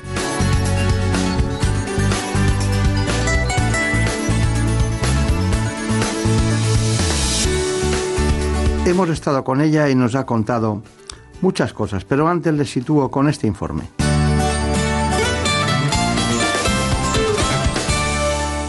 La cirugía del abdomen o abdominoplastia es un procedimiento quirúrgico que se realiza para extirpar el exceso de piel y grasa del abdomen y reforzar la musculatura de la pared abdominal, mejorando así la silueta y la cintura.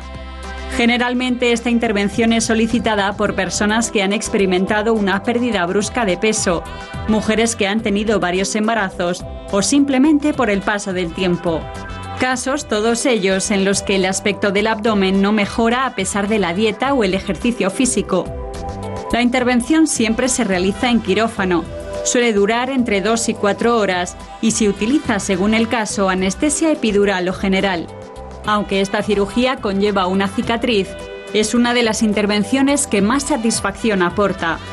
La abdominoplastia repara, tensa y vuelve a unir la musculatura abdominal en la línea media, obteniendo como resultado un abdomen más plano, más firme y una cintura más estrecha. Bueno, por está la doctora Marta García Redondo, que ya vino hace tiempo a este espacio. Teníamos muchas ganas de hablar con ella de las patologías más frecuentes que se tratan bueno, sin ser una enfermedad, pero que se tratan desde el punto de vista de su especialidad, la cirugía plástica, estética y reparadora. Doctora García Redondo. Bueno, sigue usted trabajando en el Hospital La Paz de Madrid, ¿no? Sí. Veo que llegan muy temprano. Ha estado hace poco por allí, llegan ustedes muy temprano, se reúnen todos en un fondo de saco a mano izquierda, en- enfrente está el despacho del director, ¿no? De- Exactamente. del departamento. Y luego salen cada uno hacia, hacia uno a quirófano, otro a consultas, ¿no? Sí, así ¿no? es, así muy, es, así muy es. curioso. Pero hay algunos que tienen dedicaciones reparadoras, les gusta mucho la reparación de tendones, de, de- de- de- de- incluso del tendón de Aquiles, de pues, problemas de colgajos de piel, ¿no?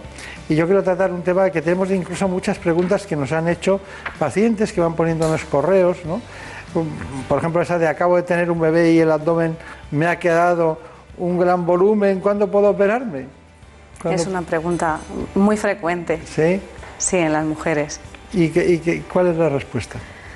Pues bueno, cuando es importante tener en cuenta que durante el embarazo se producen una serie de cambios súper importantes que van a cambiar completamente el cuerpo de la mujer, tanto desde el punto de vista fisiológico como desde el punto de vista anatómico. Entonces, una vez que se ha tenido el bebé, o sea, el momento del parto, sea natural, sea cesárea, todos esos cambios empiezan a involucionar, pero sí es cierto que hay un factor que es la lactancia materna, que si se va a llevar a cabo, que es algo muy beneficioso tanto para el bebé como para la madre, pues son unos cambios que se van a mantener en el tiempo. Entonces, si una mujer está pensando en someterse a una cirugía plástica estética después del embarazo, es muy importante que haya terminado la lactancia. Y aún más, que ya han pasado varios meses, nosotros solemos decir de seis meses a un año, más un año que seis meses, para que la mujer vuelva otra vez al estado fisiológico y anatómico basal, que muchas veces no sucede hasta los dos años, pero obviamente esto cambia mucho dependiendo de la mujer. Claro. ¿Y se pueden quedar las mujeres eh, embarazadas después de hacerse una abdominoplastia inmediatamente después? Sí, Se puede. Sí, claro se que pueden se puede. quedar embarazadas, lo Pero que no pasa... deben, ¿o qué? Efectivamente, efectivamente no se debe. De hecho, antes de someterse a una abdominoplastia, cuando estamos en la consulta, pues hablando con la mujer que quiere hacer esta cirugía, siempre preguntamos si hay deseo de más embarazos, porque si eso es así, no se debe hacer la intervención. Otra pregunta que nos han hecho, ¿se puede hacer deporte después de, una abdominoplastia? Por supuesto. ¿Cuánto, cuánto tiempo tiene que pasar? Pues eh, solemos decir aproximadamente un mes, un mes porque es el tiempo que tarda, digamos, en cicatrizar correctamente eh, las estructuras que hemos reparado. Durante ese mes, pues sobre todo gente muy deportista puede caminar, puede hacer un ejercicio suave, pero ejercicios de alto rendimiento o gimnasio de alto rendimiento hay que esperar un poquito. ¿Usted se ha operado de algo? Yo de momento no. Bueno, tengo tres cesáreas, tengo tres cesáreas, tengo que decir, pero de momento no, pero no lo descarto. Ah, sí. Está bien, no lo descarto porque está animando a muchas personas, pero, pero bueno, de todas maneras, en su consulta más no pública, en la consulta privada, en Goya 66, ¿qué, qué tipo de pacientes eh, son los más frecuentes? Pues las pacientes más frecuentes, yo siempre lo digo, son pacientes muy, muy parecidas a mí. O sea, pacientes entre los 35, los 55 años, muchas mujeres alrededor de los 40, 45 años, que han sido mamás. Y bueno, pues eh, ha terminado su fase de maternidad y desean pues tener un mejor aspecto, tanto desde el punto de vista de las mamas como del abdomen y del resto del contorno corporal. Claro. Hay mujeres que hacen muchas dietas, ¿no? De todo tipo y condición y no consiguen adelgazar. Después de hacer este tipo de tratamiento, tal, ¿es posible hacer una abdominoplastia o, o tiene en cuenta algún detalle? Eh, vamos a ver, sí que hay que tener en cuenta que la cirugía plástica y la cirugía estética van a corregir una serie de cosas, pero si queremos que esos cambios tan buenos que va a hacer la cirugía se mantengan en el tiempo, eso tiene que tener asociado una buena dieta y también un buen hábito de ejercicio que al final pues son los pilares de una vida saludable. Bueno, nos acompaña, ven ustedes, la doctora Marta García Redondo, trabaja en el Hospital La Paz de Madrid, es una importante eh, cirujano plástico, estético reparador del equipo de ese centro hospitalario que tiene en cuenta todas las versiones posibles de la atención a los pacientes. Abdominoplastia y liposucción, diferencias. O que, que explíquenoslo, que supone una cirugía y otra. Pues la verdad es que es una pregunta muy frecuente, muy frecuente de las pacientes. Porque aunque a los cirujanos plásticos nos parezca que es muy clara la diferencia, mucha gente no lo sabe. Una liposucción es una cirugía de extracción de grasa mediante mínimas incisiones.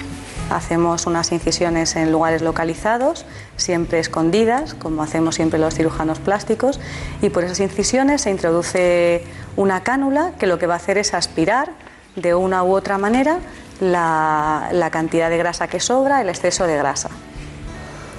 Eso es la liposucción. La abdominoplastia, por el contrario, es una cirugía mayor, aunque las dos se, puedan hacer con anestesia general y en algunos casos se deben hacer de esta manera. Eh, la abdominoplastia pues, eh, es una cirugía en la cual Hay dos partes fundamentales. Una es la reparación de la pared abdominal. La mayoría de pacientes que se someten a una abdominoplastia y sobre todo si estamos hablando de pacientes que han sido mamás, que han estado embarazadas, muchas tienen una diástasis de rectos que consiste en que la musculatura abdominal, lo que se llama pues habitualmente la tableta de chocolate, ¿no? Se conoce popularmente, se separa porque ha dado cabida a uno o varios bebés. Entonces eso hay que repararlo. Eso es una- un componente fundamental de la abdominoplastia. Y el otro componente fundamental es que se estirpa también el exceso no solo de grasa, sino también de piel sobrante, lo cual es muy frecuente, como, como decíamos, después de, Claro. de haber tenido un embarazo. Y además en la abdominoplastia hay que transponer el ombligo. Quitamos todo el exceso si es una abdominoplastia convencional. Si es una mini abdominoplastia no hace falta, pero si es una abdominoplastia convencional hay que volver a poner el ombligo en su sitio para que el abdomen quede estupendamente reparado.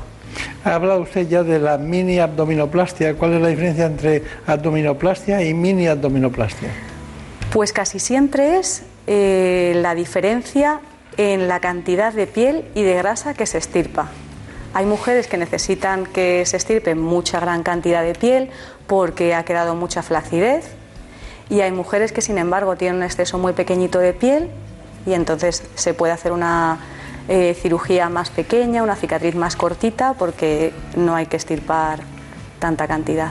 Claro. ¿Qué medicaciones contraindican la realización de una abdominoplastia? Bueno, a priori, eh, fundamentalmente, fundamentalmente los anticoagulantes. ¿Ah? Qué curioso. No quiere decir que no se pueda hacer una abdominoplastia en una paciente o en un paciente que tome anticoagulantes, pero sí hay que ser cinco veces más cuidadoso. De cualquier manera, no sería una abdominoplastia estética, posiblemente sería una abdominoplastia reparadora. Pues, por ejemplo, en personas que tengan secuelas de obesidad mórbida, de un adelgazamiento muy grande, muy grande, muy grande, pues, por ejemplo, en un adelgazamiento superior a 20, 30, 40, 50 kilos, en cuyo caso queda un faldón abdominal enorme que aparte de dificultar la vida diaria, pues puede dar lugar a infecciones como infecciones Claro. micóticas por hongos. Entonces, en esos casos que también lo hacemos de manera reparadora, hay que tener mucho cuidado. Claro, porque además los pacientes suelen tener un síndrome metabólico y las infecciones son más frecuentes. ¿no? Exactamente. Bien, hay eh, profesiones que contraindican la abdominoplastia, ¿no? Bueno, hay profesiones en las que también hay que tener un poco más de cuidado. Las profesiones que fundamentalmente pues son de hacer mucha fuerza con el abdomen. Profesiones de personas que se dedican a levantar peso, sea desde el punto de vista del deporte. Así, los que llevan presión intraabdominal, ¿no? Eso es, eso Claro, es. claro. O sea, desde el punto de vista de, bueno, pues personas que tienen que levantar otras personas. No es que esté contraindicado, pero sí hay que indicarles muy bien que el primer mes de reposo o, o de reposo relativo, quiero decir, Claro. de ejercicio suave, que lo tomen muy en serio para que luego la reparación del abdomen no, no fracase. ¿Y se pueden volver a poner, esto es una pregunta que nos han hecho mucho, bikini las personas que se han hecho una abdominoplastia? Sí, sin ningún problema. Es un miedo muy, muy frecuente en las mujeres que siempre pues se preocupan porque como la abdominoplastia, como decíamos, va con una cicatriz suprapúbica, pues piensan que luego no se van a poder poner bikini Claro. para nada. Ya diseñamos la cirugía de tal manera que esa cicatriz vaya oculta en la braguita. ¿Cómo es el posoperatorio? Pues el posoperatorio en estos casos, bueno, es mucha cirugía, porque es verdad que son varias horas de cirugía, pero el posoperatorio sobre todo lo condiciona más el abdomen. Hay que tener mucho cuidado al levantarse, al sentarse, al añadir la mastopexia, pues también hay que tener cuidado con los brazos, pero fundamentalmente es que al final el abdomen lo utilizamos para todo, para respirar. Claro, claro, claro. ¿Y las cicatrices? ¿Quedan cicatrices? ¿Hay reacciones cicatrizales eh, patológicas o no? Pues siempre hay que explicar que toda cirugía que hagamos va a llevar cicatrices. Es imposible mm, que no quede una mínima cicatriz. Pero lo más importante es hacer, bueno, por supuesto, la cirugía correctamente y después llevar un buen posoperatorio con todos los cuidados que se indiquen para que esa cicatriz sea la menor expresión posible de lo que puede Claro. ser una cicatriz. Claro. Y es que quiero poner acento en aquellas personas que después hacen una, una cicatriz queloide, que no es culpa Claro. del cirujano, que es una reacción orgánica a cicatrización. Porque cicatriz tienen que cicatrizar, si no sangrarían, cicatrizan, pero no se notan. Las cicatrices no se notan. Si se cuidan, generalmente no se notan demasiado. Está bien, está bien. Bueno, eh, tenemos una información que a mí me, me apasiona, que es la de relación entre abdominoplastia y concretamente el embarazo. Eh, La ha hecho también Elena Fernández Puyol. Vamos a verla. Son muchas las mujeres que se someten a una abdominoplastia tras una fuerte pérdida de peso o un embarazo. La distensión de la musculatura del abdomen, las variaciones de peso e incluso los desórdenes hormonales que pueden aparecer en esta etapa de la vida de la mujer contribuyen a la formación de un abdomen poco estético. Pero gracias a esta intervención quirúrgica se puede eliminar el exceso de piel y grasa, a la vez que se corrige la flacidez del músculo abdominal. Sin embargo, los expertos insisten en que esta intervención no es un método para adelgazar después de la gestación, ni tampoco consigue eliminar todas las estrías. Además, no se debería hacer hasta pasados por lo menos seis meses del parto, ya que en el periodo de lactancia también se producen importantes cambios físicos. Por otro lado, no se recomienda en mujeres que tengan pensado volver a quedarse embarazadas. Bueno, eh, ya lo hemos oído. El embarazo y la, y la abdominoplastia cabalgan juntas en algunas ocasiones, pero siempre teniendo en cuenta. Usted dice que no a muchas mujeres cuando vienen a, a operarse, que ellas ya han decidido algo y usted les dice, mira, no te lo recomiendo por esto, por lo otro. Sí. Sí, es que y es creo lo que más es mejor cirujano plástico el que dice que no que el que dice a todo que sí. Totalmente. Es que es más difícil. Claro. Lo difícil realmente en nuestra profesión es decir no, pero es lo más importante. Claro, claro, claro. Bueno, y, y, y eso de que le pregunten qué operación necesito es frecuente, ¿llega alguien con qué o ya llegan con la decisión tomada? Eso suele ser más frecuente en las reuniones familiares, sociales. Generalmente la persona que viene a consulta ya viene enfocada con, con un tema determinado. Bueno, y, y cuando tienen, ya hemos terminado, se ha solucionado todo, se van a casa, bueno, saludan, bueno, se van, todo, todo ha quedado bien, es el alta, ¿no? Es la famosa alta. Eh, ¿Cuándo se ven los resultados realmente y cuánto le van a durar? Pues es muy buena pregunta, porque yo siempre desde la primera consulta lo, lo digo y lo aviso. Mm, aunque el resultado inmediato ya se vea, sí es cierto que, la cicatrización pasa por, por varias fases, primero una fase de inflamación, luego una fase de que la cicatriz termina de cerrarse y la última fase, que es la más importante, y es cuando la paciente pues tiene que saber esperar, es la fase de remodelación, que es cuando hay que cuidar las cicatrices, etcétera. Entonces, ¿cuánto tiempo? Pues a los seis meses, el año aproximadamente. No quiere decir que la paciente al mes no pueda retomar su vida social, laboral, deportiva, se pueda vestir desde el día siguiente para estar bien, pero realmente cuando las cicatrices se van a borrar, cuando ya todo se va a quedar en reposo, suele ser alrededor del año. Pacientes un poquito antes, pacientes un poquito después, pero alrededor del año. Está bien, está bien. Bueno, eh, hay, muchas, eh, hay muchas cuestiones que podemos tratar, ¿no? Pero, ¿cuál es la operación que más le gusta hacer de todas? A mí me gusta mucho la cirugía mamaria. Me gusta mucho. porque desde mi formación y demás siempre he estado muy vinculada a la mama, tanto desde el punto de vista reparador, en La Paz, pues tratando la reparación, la reconstrucción de la mama por cáncer de mama fundamentalmente, y en cirugía estética, pues quizá por eso también me he vinculado mucho a la cirugía estética mamaria. Claro. Así que quizás sea esa, dentro de que toda la cirugía estética es muy bonita, pero quizá Claro. pues yo siempre tiro mucho por, por la mama. ¿Ha notado, eh, por ejemplo, una abdominoplastia? ¿no? Cuando hay un cáncer de mama y hacen ustedes una reconstrucción, la, la mujer está feliz y contenta, ¿no? Pero cuando hace una abdominoplastia, antes estaba muy bien, luego está mal. Y no, ¿No nota algunas depresiones, angustias, ansiedades cuando el resultado no es exactamente lo que ellas pensaban? Es que es lo más difícil en cirugía plástica y sobre todo en cirugía estética.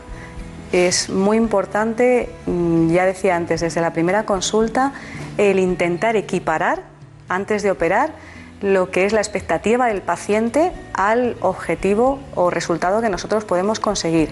Es muy importante que la paciente entre a quirófano con una expectativa realista, con resultados eh, conseguibles, con resultados objetivos, porque si la paciente entra en quirófano pensando que va a salir de una determinada manera y luego eso no se cumple, ahí puede haber problemas muy serios. Claro. Cuando usted, cuando usted eh, opera de, de forma privada, ¿en qué hospital opera?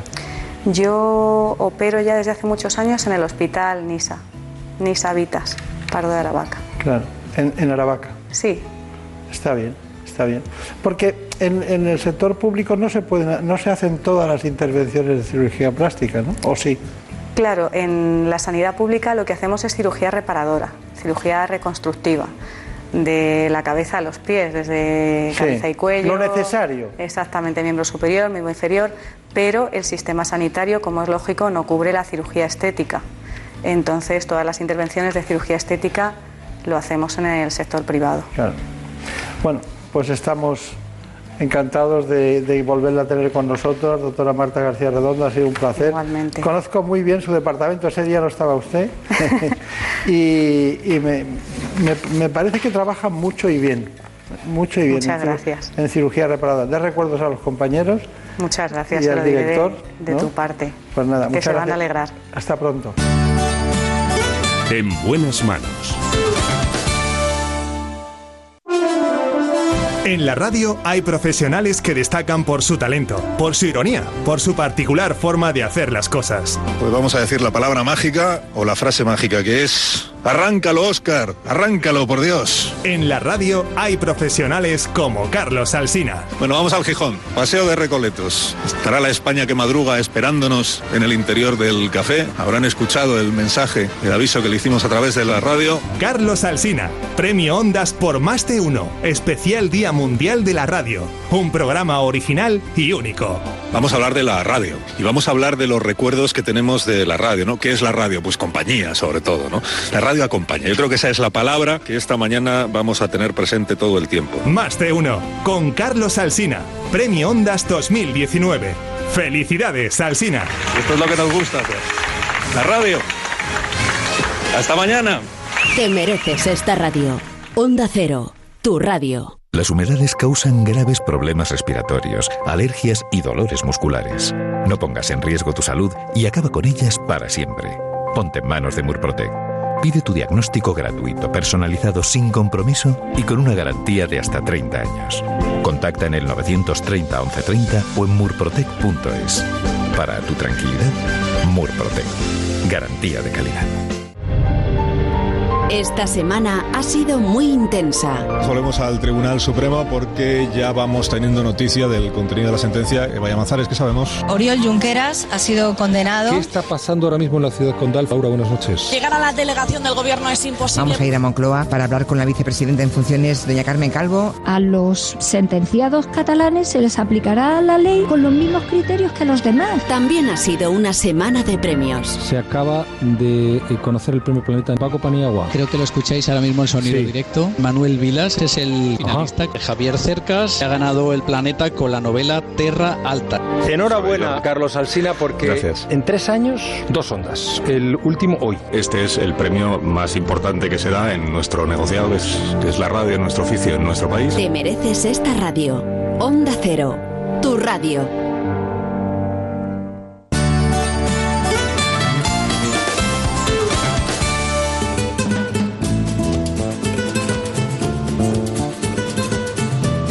Ha llegado el momento de conocer lo que publican nuestros compañeros de La Razón en ese suplemento de A Tu Salud.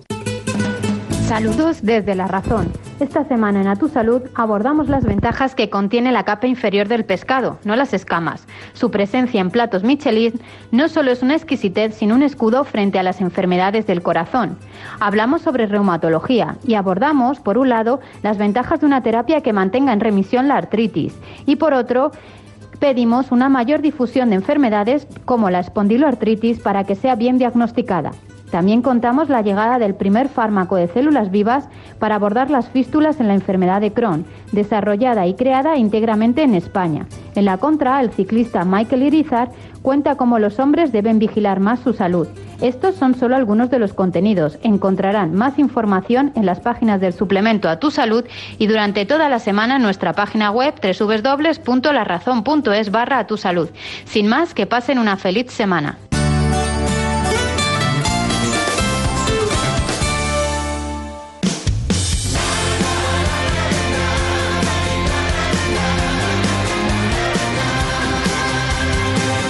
Could you be a teenage idol?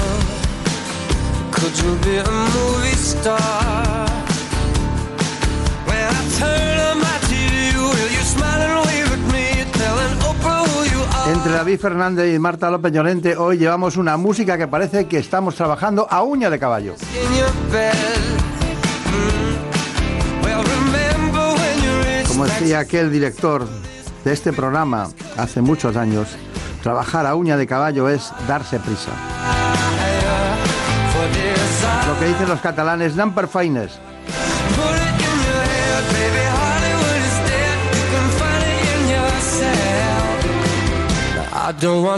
you dancing. Hay una dermatóloga en la Fundación Jiménez Díaz y en la Clínica Dermatológica Internacional que se llama la doctora Molina. Trepidante, trabajadora, investigadora, vanguardista, una mujer para este tiempo. Así que vamos a ver si nos arregla ese envejecimiento de la piel. Ella nos contará los factores que determinan por qué envejece la piel. Hábitos de vida, sol, contaminación, tabaco. Nos lo cuenta enseguida. Mientras, les invito a que conozcan estos asuntos que enmarcan el concepto de envejecimiento en dermatología.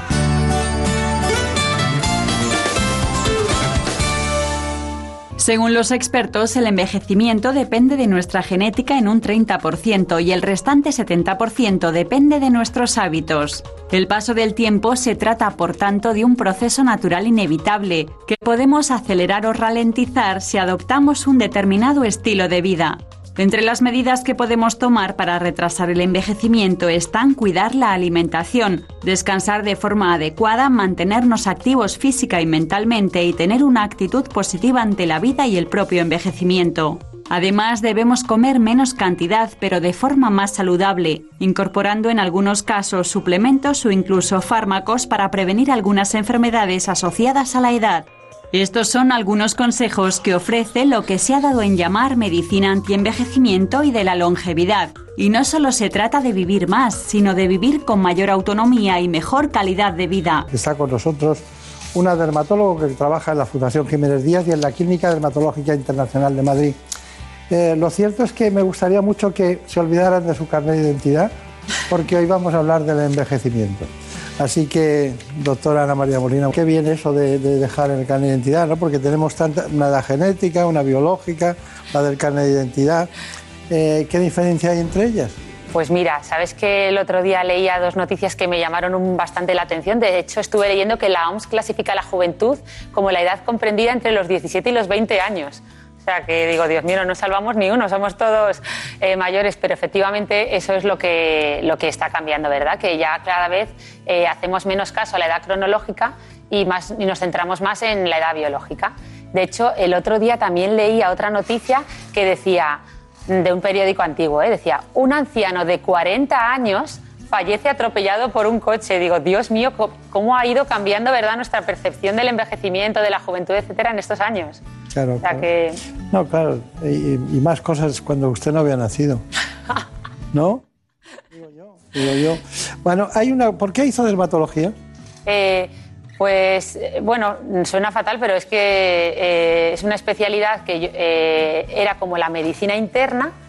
Al final ves todo, pero desde fuera y bueno, estaba de moda también. ¿eh? La, la dermatología está muy de moda, te permite abordar también una parte más estética y la verdad es que me gustaba, me gustaba 15% del, del peso corporal y el órgano más, más extenso del cuerpo humano. O sea que tampoco es una educación sencilla y pasan muchas cosas y traducen desde enfermedades autoinmunes hasta las inclemencias de- del sol. O sea que tampoco es. totalmente. De hecho, Eligió bien. Eso, pero sabes que la gente se confunde. Eh, eh, en general, por ahí dicen que el, órgano más grande es el intestino, pero no es así. El intestino es el más largo. Si lo extendemos, tiene la longitud de un campo de fútbol, pero el más extenso, que, pesa, o sea, que tiene una extensión de dos metros cuadrados y, y con, más, y con mayor peso de hasta 5 kilos, es la piel. Está bien. ¿Ha estado usted eh, en Cambridge? ¿Qué hizo en Cambridge? Eh, estuve haciendo un, un fellowship de cáncer de piel, un- como una formación eh, para, porque llevo la unidad de melanoma por las mañanas. Está bien. Mm. ¿Y en Helsinki? Ah, pero ¿cómo, ¿cómo sabéis todo eso? ¿Quién ha pasado todos esos datos? Bueno, sabemos muchas cosas. No me habían avisado de todo O esto. sea, en Helsinki pasó algo diferente a la dermatología. Eh, sí, allí era pediatría. Mm. Tenemos, todos tenemos un poquito también de pediatras dentro, ¿verdad? Yo me acuerdo cuando elegíamos el MIR que veías a la gente que cuando, cuando de- alguien decía cogía una plaza de pediatría, todo el mundo bajaba la cabeza para tachar, porque todo el mundo en algún momento de su lista tenía la pediatría. Bueno, la verdad es que es la medicina interna de los niños. Claro, o sea que- claro. Bueno, ¿y en California? Y en California, dermatopatología. En California, mirando al microscopio con los genes, las células, todo a nivel muy molecular de investigación. Todo el mundo tiene que hacer un poquito de investigación, ¿verdad? A lo largo de su Sí, carrera. es verdad. Tengo aquí anotado el Memorial Sloan Center eh, Sí. de, de Nueva York. De Nueva York, sí, aquello fue lo más... Ahí es donde ya de verdad me fui para, digamos, copiar un poquito, ¿verdad? El modelo de, ya sabes que el Memorial es un centro eh, pues muy especializado en cáncer de piel y querían un poco hacer una buena unidad en Madrid de cáncer de piel potente, de melanoma, de lesiones pigmentarias y oye, la verdad Claro. es que cogimos unas ideas impresionantes. Bueno, la verdad es que me ha sorprendido que después incluso estuviera en Alemania. Ay, pues es verdad, ya, oye, se me olvida, me, me he pasado de trotamundos. ¿En qué sitio estuvo? Eh, estuve en Friedrichshafen. No sé si ni siquiera si lo. Yo creo que un alemán ni se entera de lo que estoy diciendo, pero sí, allí estuve también eh, miran- siguiendo, pues con la, con la. Yo hice la tesis internacional en cáncer de piel, etcétera, y estuve allí profundizando para hacer una, una buena investigación más completa. Está bien, está bien. Bueno, pues eh, bueno, con ese currículum eh, la podemos tener ahora, tenemos la suerte de tenerla en el centro de Madrid, en la Fundación Jiménez Díaz. Ha dicho usted por la mañana esa vieja tradición de que luego siempre hay una consulta por las tardes en la que veo que se le, le gusta mucho el envejecimiento de la piel. ¿no? Eh, ¿Cuáles son los grandes, los, los- los grandes elementos que hacen que una piel se vuelva vieja? Buah, aquí sí que es importante clasificar la mente de, de la gente en, en un, como en un triángulo, como en tres cosas, para, porque además si lo entendemos fácil, luego podemos entender también muy fácilmente los tratamientos. Entonces con el envejecimiento pasan tres cosas. Lo primero, perdemos calidad de la piel. Nuestra piel eh, le van apareciendo manchitas, pequeñas venitas, el poro se dilata, pierde luminosidad, ¿verdad? pierde grasita también, está menos hidratada. Eh, lo segundo es que empezamos a perder volúmenes. Nuestros huesos, parece mentira, pero todo ese soporte, ese cráneo, se, produce una resorción. La grasa se va movilizando. Esa frase tan típica que dicen de lo de los, a veces por ahí, ¿verdad? Un poco vulgar de elige cuando seas mayor entre cara o culo. Pues es verdad, hay una redistribución grasa y precisamente se nos va de la cara. Eh, eso sería la pérdida de volumen, que por eso empieza la flacidez. Todas las pacientes te dicen, ¿verdad? Te dicen lo mismo. Dice, doctora, yo lo que quiero es este poquito, este poquito, solo eso. Bueno, pues ese poquito es difícil, eh, pero se puede conseguir. Y una tercera cosa, perdón, que me voy por las No, ramas, no, que no. son las famosas arrugas de expresión, que yo tengo una relación amor-odio con ellas, porque, oye, también, también están indicando que ha sido una persona muy simpática, ¿no? Todas estas arruguitas dicen que la sonrisa verdadera es aquella que es la sonrisa de Duchenne, que es cuando implicamos, o sea, cuando sonreímos también con los ojos, no solo con la boca, implicamos la musculatura eh, orbicular. Está hablando de hombres y mujeres, ¿no? Sí, sí, de los dos. En los dos producen, se producen esas tres cosas: pérdida de volúmenes, arrugas de expresión y pérdida de calidad de la piel. ¿Y qué es más enemigo, el tabaco o el sol? Buah, aquí sí que hay un enemigo que gana por goleada. ¿Qué Es es? más, el sol. Es impresionante, impresionante. De Y hecho, seguimos y seguimos, ¿eh? y seguimos y seguimos. Bueno, yo vengo morenita, pero de autobronceador, ¿eh? Eh, yo creo que el autobronceador es el gran desconocido. Si, mm, si la gente quiere tener un poquito de tono, porque es verdad que a veces un poquito de tono favorece, pues pueden usar autobronceadores que lo que hacen es, es la dihidroxiacetona, que lo que hace es poner nuestra piel de un poquito, o sea, un poquito marrón, eh, puede favorecer y sin embargo mm, nos... Yo uso el agua de Aven y nadie se lo cree, Anda, ¿es lo único que aplica? nada más. Y, y- y yo creo que también debe influir mucho la, la melatonina, ¿no? Ay, totalmente. Sabes que es el gran. Yo creo que por ahí van hay, o sea, todas las investigaciones en envejecimiento están yendo por el campo de la melatonina. Yo creo que ahí hay muchísimo... Pero no tomo nada, quiero decir Ah. que debo, la, la debo tener alta. Ah, pues mm, Corteza suprarrenal, anda, es verdad, claro. Fíjate. claro. Pero ya sabes que se la están, o sea que Hay tres mundos, mineral corticoides, los melanotropos y sexual corticoides. Como vayan juntos es terrible. Porque Efectivamente. tienes la tensión alta, estás siempre muy proactivo. efectivamente. Pero eh, ¿Hay análisis de eso o no? Uf, ahí me pillas totalmente, porque yo, o sea, lo, o sea, lo estamos viendo mucho en la piel. Nosotros, yo, eh, estamos haciendo muchos estudios de melatonina oral para el envejecimiento, que sí que hay un montón de estudios ahí, desde luego, eh, y luego también aplicada de forma tópica. Eh, yo en los productos que uso por la noche ya, ya intento que lleven melatonina tópica. ¿No hemos quedado que era el autobronceador? El autobronceador, el autobronceador hay que ponerlo de moda. Me tenéis que ayudar a poner el autobronceador de moda y que el sol se quite, porque ya sabemos que además esto son buenas noticias en el fondo, que nuestros, o sea, el, sol y otros factores externos que ya sabes que hoy en día se unen bajo el término exposoma, que a nosotros nos encanta poner, ¿verdad?, nombres raros, eh, influyen más en el envejecimiento que, pues eso, que el cumplir años. O sea, que, que si podemos fotoprotegernos del sol y llevar una vida saludable, vamos a, a poder influenciar muchísimo en Está esa edad biológica y cronológica que, de la que hablábamos al principio. Mm. Bueno, eh, usted no se calla, ¿no? No se calla nunca, ¿no? Siempre, siempre tiene recursos dialécticos científicos en este caso, porque no ha dicho todo lo que ha dicho es cierto, ¿eh? pero tiene una espontaneidad muy, muy potente, ¿no? Bueno, estamos disfrutando que nos ha puesto las pilas directamente la doctora Ana María Molina hablando de envejecimiento de la piel, un asunto que no es menor, dada la esperanza de vida que van teniendo hombres y mujeres en nuestro país. Hay muchas cosas que le quisiera preguntar, pero usted que trabaja en el Centro Dermatológico Internacional, ¿cuál es la proporción de hombres y mujeres que llegan por el problema de la, de la cara, de la, piel de la cara, que, que es lo que más se ve? Bueno, muchas mujeres señalan los colgajos de, los, de las extremidades, ¿no? Eh, bueno, y, eh, y zonas del cuerpo que no se ven, pero, pero que también les preocupan, ¿no? Pero ¿qué es lo que, lo que la proporción de hombres y mujeres?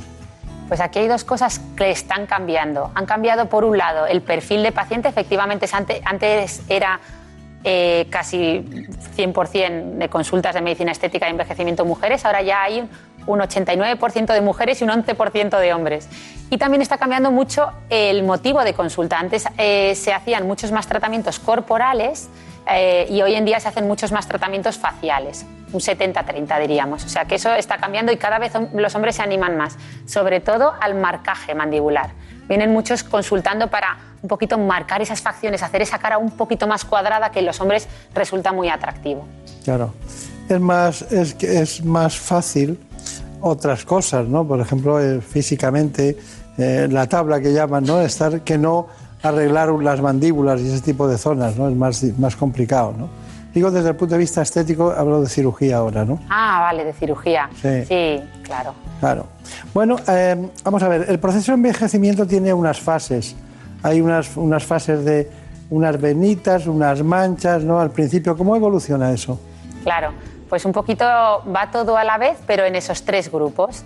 Entonces, eh, ya se ha demostrado que lo que más influye de esos tres factores que hemos hablado antes, de pérdida de volúmenes, arrugas de expresión y de pérdida de calidad de la piel, ya se ha demostrado que lo que más influye y lo que más rentable nos va a resultar si queremos hacer un tratamiento es tratar calidad de la piel. Es decir, hay un estudio eh, científico en el que cogen a mujeres y les, retocan con Photoshop. En una foto le retocan, digamos, calidad de la piel, como si se hubiera puesto maquillaje.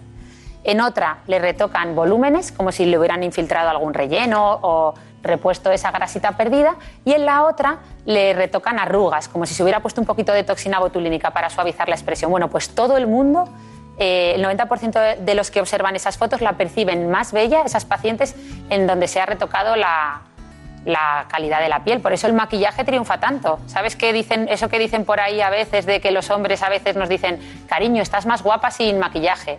Pues ya se sabe que no es así. La ciencia ha demostrado que tanto hombres como mujeres eh, percibimos eh, más atractivas a las personas maquilladas.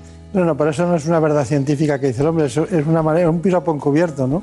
Es verdad. Claro, dicen Es verdad, porque- qué bueno. Sí, claro, eso es así, pero bueno, hay más cosas. Eh, de los tres factores, ¿cuáles son los que más influyen precisamente en la percepción del envejecimiento que observamos? Eso, eso, lo que decíamos, sobre todo la calidad de la piel. Si podemos conseguir, de hecho, además para la paciente va a ser la mejor forma de empezar, de introducirse en esa mejoría estética, porque son tratamientos normalmente que hacemos para mejorar la calidad de la piel, pues más sencillos eh, y que lo que hacen es borrar manchitas, borrar esas pequeñas venitas, mejorar esa, esa luminosidad de la piel. Lo pueden hacer incluso a veces simplemente con dermocosmética. Entonces, yo creo que hay que empezar por ahí siempre. eh. Bien, la doctora Ana María Molina está con nosotros hoy, nos acompaña con mucho entusiasmo intentando defender lo que podemos hacer para mejorar estos años que van pasando cuando antes, en estas edades que hoy se jubila la gente, pues antes prácticamente se dejaba de, actuar. Pero claro, hoy los sustitutos de lo que es eh, la función de las hormonas, de la función ovárica, aparecen por todos los lugares para mantener la piel en su conjunto en perfecto estado. Yo me gustaría preguntarle a la doctora Ana María Molina, que trabaja en la Clínica de Dermatología Internacional, una cosa y es que eh, si tuviera que salvar un producto, un producto, estoy hablando de composición, ¿eh? Eh, ¿qué salvaría? ¿El voltios, el ácido retinoico, eh, la mesoterapia o al- alguna técnica de peeling químico? ¿Qué es lo que salvaría uno solo? O uno solo no pueden ser dos, ¿no? Tiene que ser uno.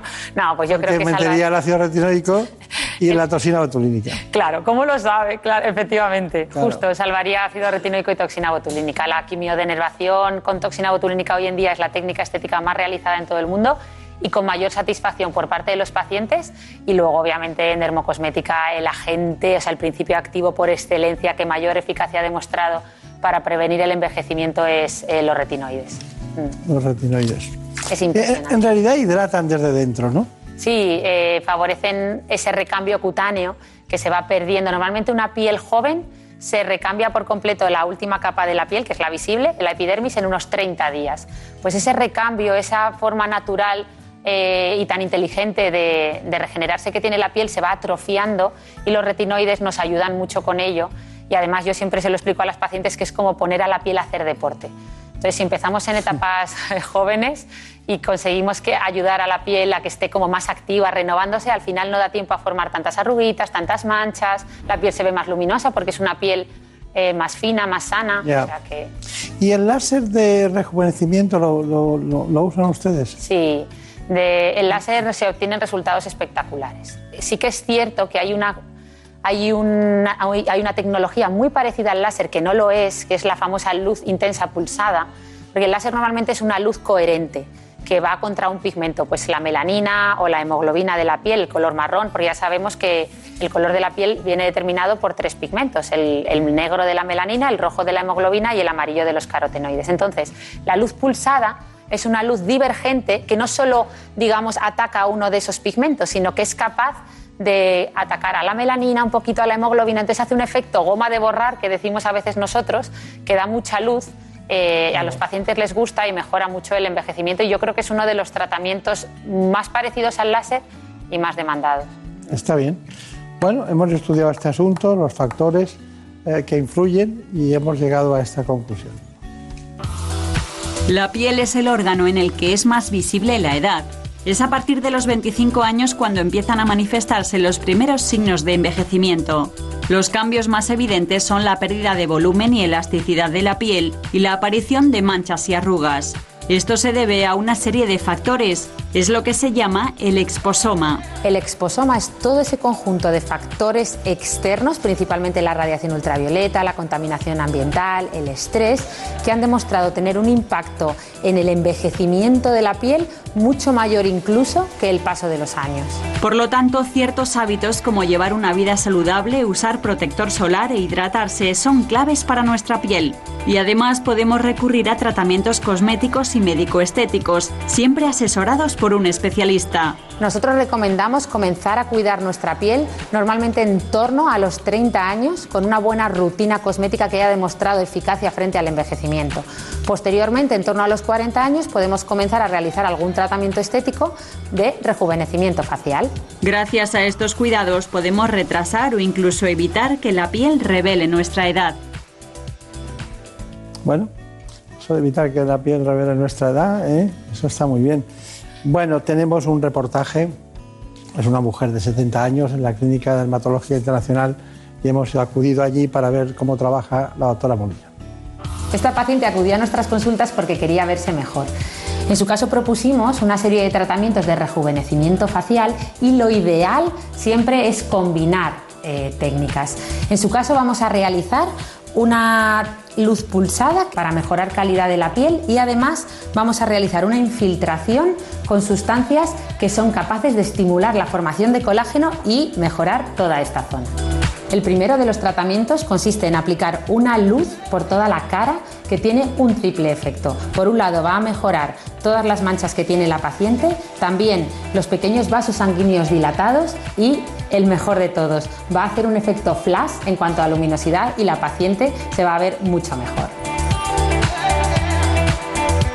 El segundo de los tratamientos consiste en infiltrar una sustancia de relleno, que es la hidroxiapatita cálcica, que no solo va a aportar volumen, sino que además va a hacer un efecto redensificador, de forma que al cabo de unos meses la paciente va a notar cómo su óvalo facial está mucho más definido.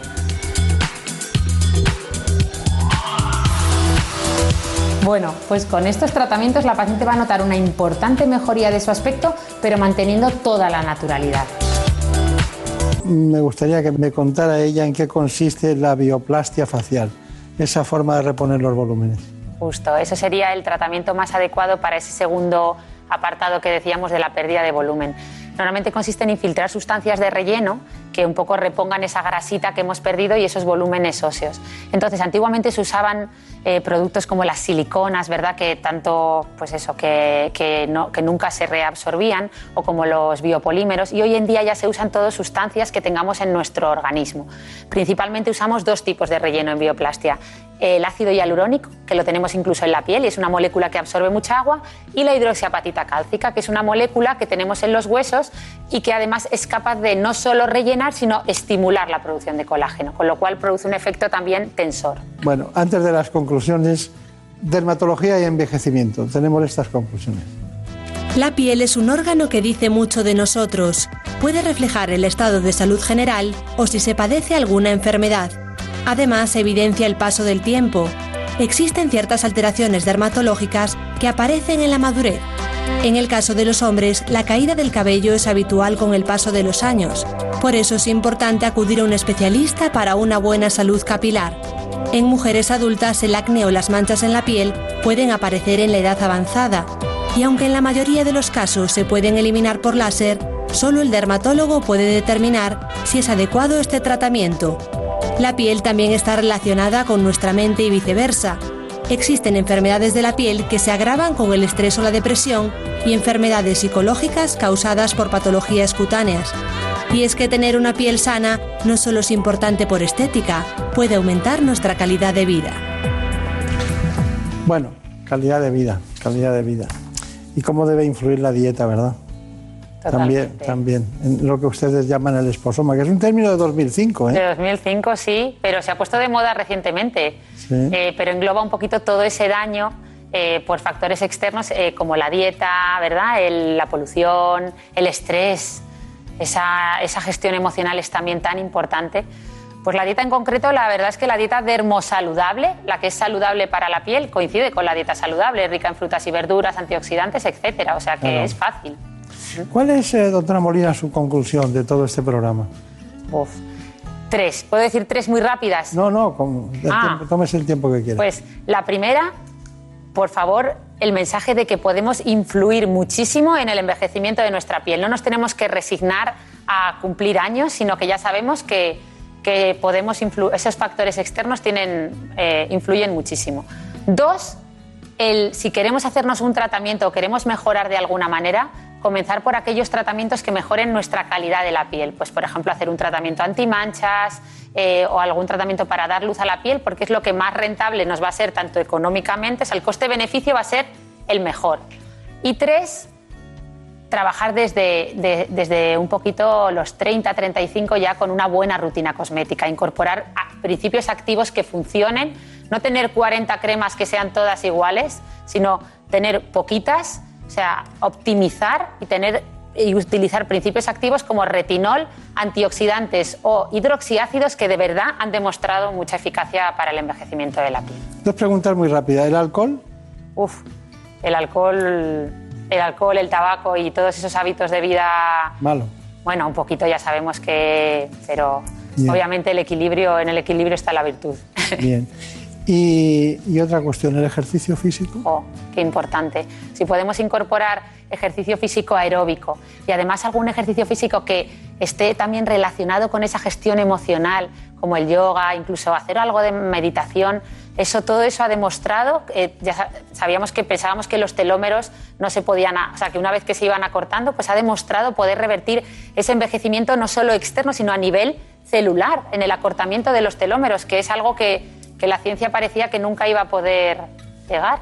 Bueno, es increíble, pero hemos dado un repaso general por todo. Ahora podríamos matizar muchísimas cuestiones con usted, pero para eso ya se lo preguntaremos en la consulta. Muchísimas gracias, mucha suerte y que sea muy feliz. Qué bien, lo mismo digo, gracias. En buenas manos. El programa de salud de Onda Cero. La actualidad no para. Por eso los fines de semana también te acercamos todas las noticias. Esto es lo que está pasando ahí fuera. Pedro Sánchez, que este sábado recibía una oferta que se ha permitido rechazar y envía también un Y recado. desde México, Mamen, no llegan buenas noticias. Y seguramente estemos hablando de una de las imágenes ¿De qué del se habla hoy en otros lugares del planeta? Rusia, Xavi Colás. En Rusia se acabó lo de fumar. Estamos ya en el Reino Unido con Celia Maza. El Partido Conservador inicia... Vamos ahora hasta Italia, Darío Menor. La sentencia del Tribunal Y Constitucional. cerramos en Israel con Hanna Beris. En Israel la semana que termina ha sido muy política. Noticias fin de semana con Juan Diego Guerrero. Sábados y domingos a las 7 de la mañana y a las 2 de la tarde. Te mereces esta radio. Onda Cero, tu radio. El sudario de Turín podría ser la reliquia religiosa más famosa de la historia. Algunos cristianos creen que el sudario, el cual parece llevar la marca del cuerpo de un hombre, fue la sábana que se usó en el entierro de Jesús.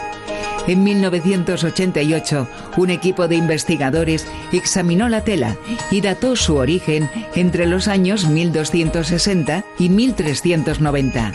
La síndone se conserva protegida en una vitrina especial a prueba de balas con control de temperatura en la Catedral de Turín. Si quieres conocer nuevos datos y las últimas investigaciones sobre los asuntos más interesantes y misteriosos de la historia, escucha La Rosa de los Vientos, sábados a la una de la madrugada y domingos a la una y media. Por un beso tuyo, contigo me voy. No me lo pregunto, contigo me voy. Que se me fue del alma, contigo me voy. Yo me voy, yo me voy, yo me voy, yo me voy.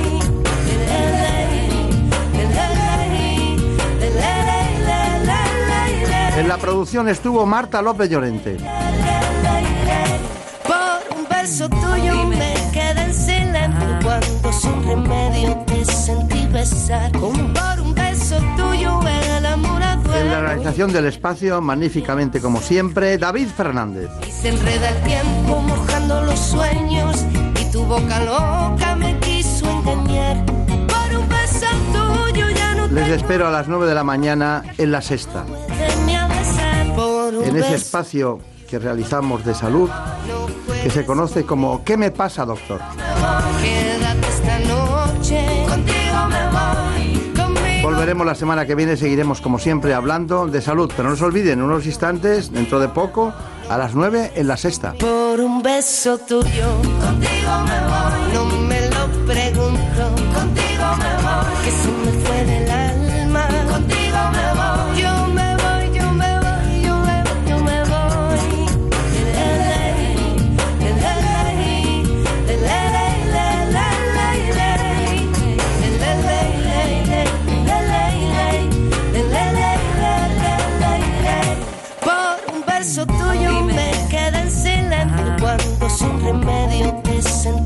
Como por un beso tuyo el amor a duelo. Fui perdiendo el miedo se dejó llevar.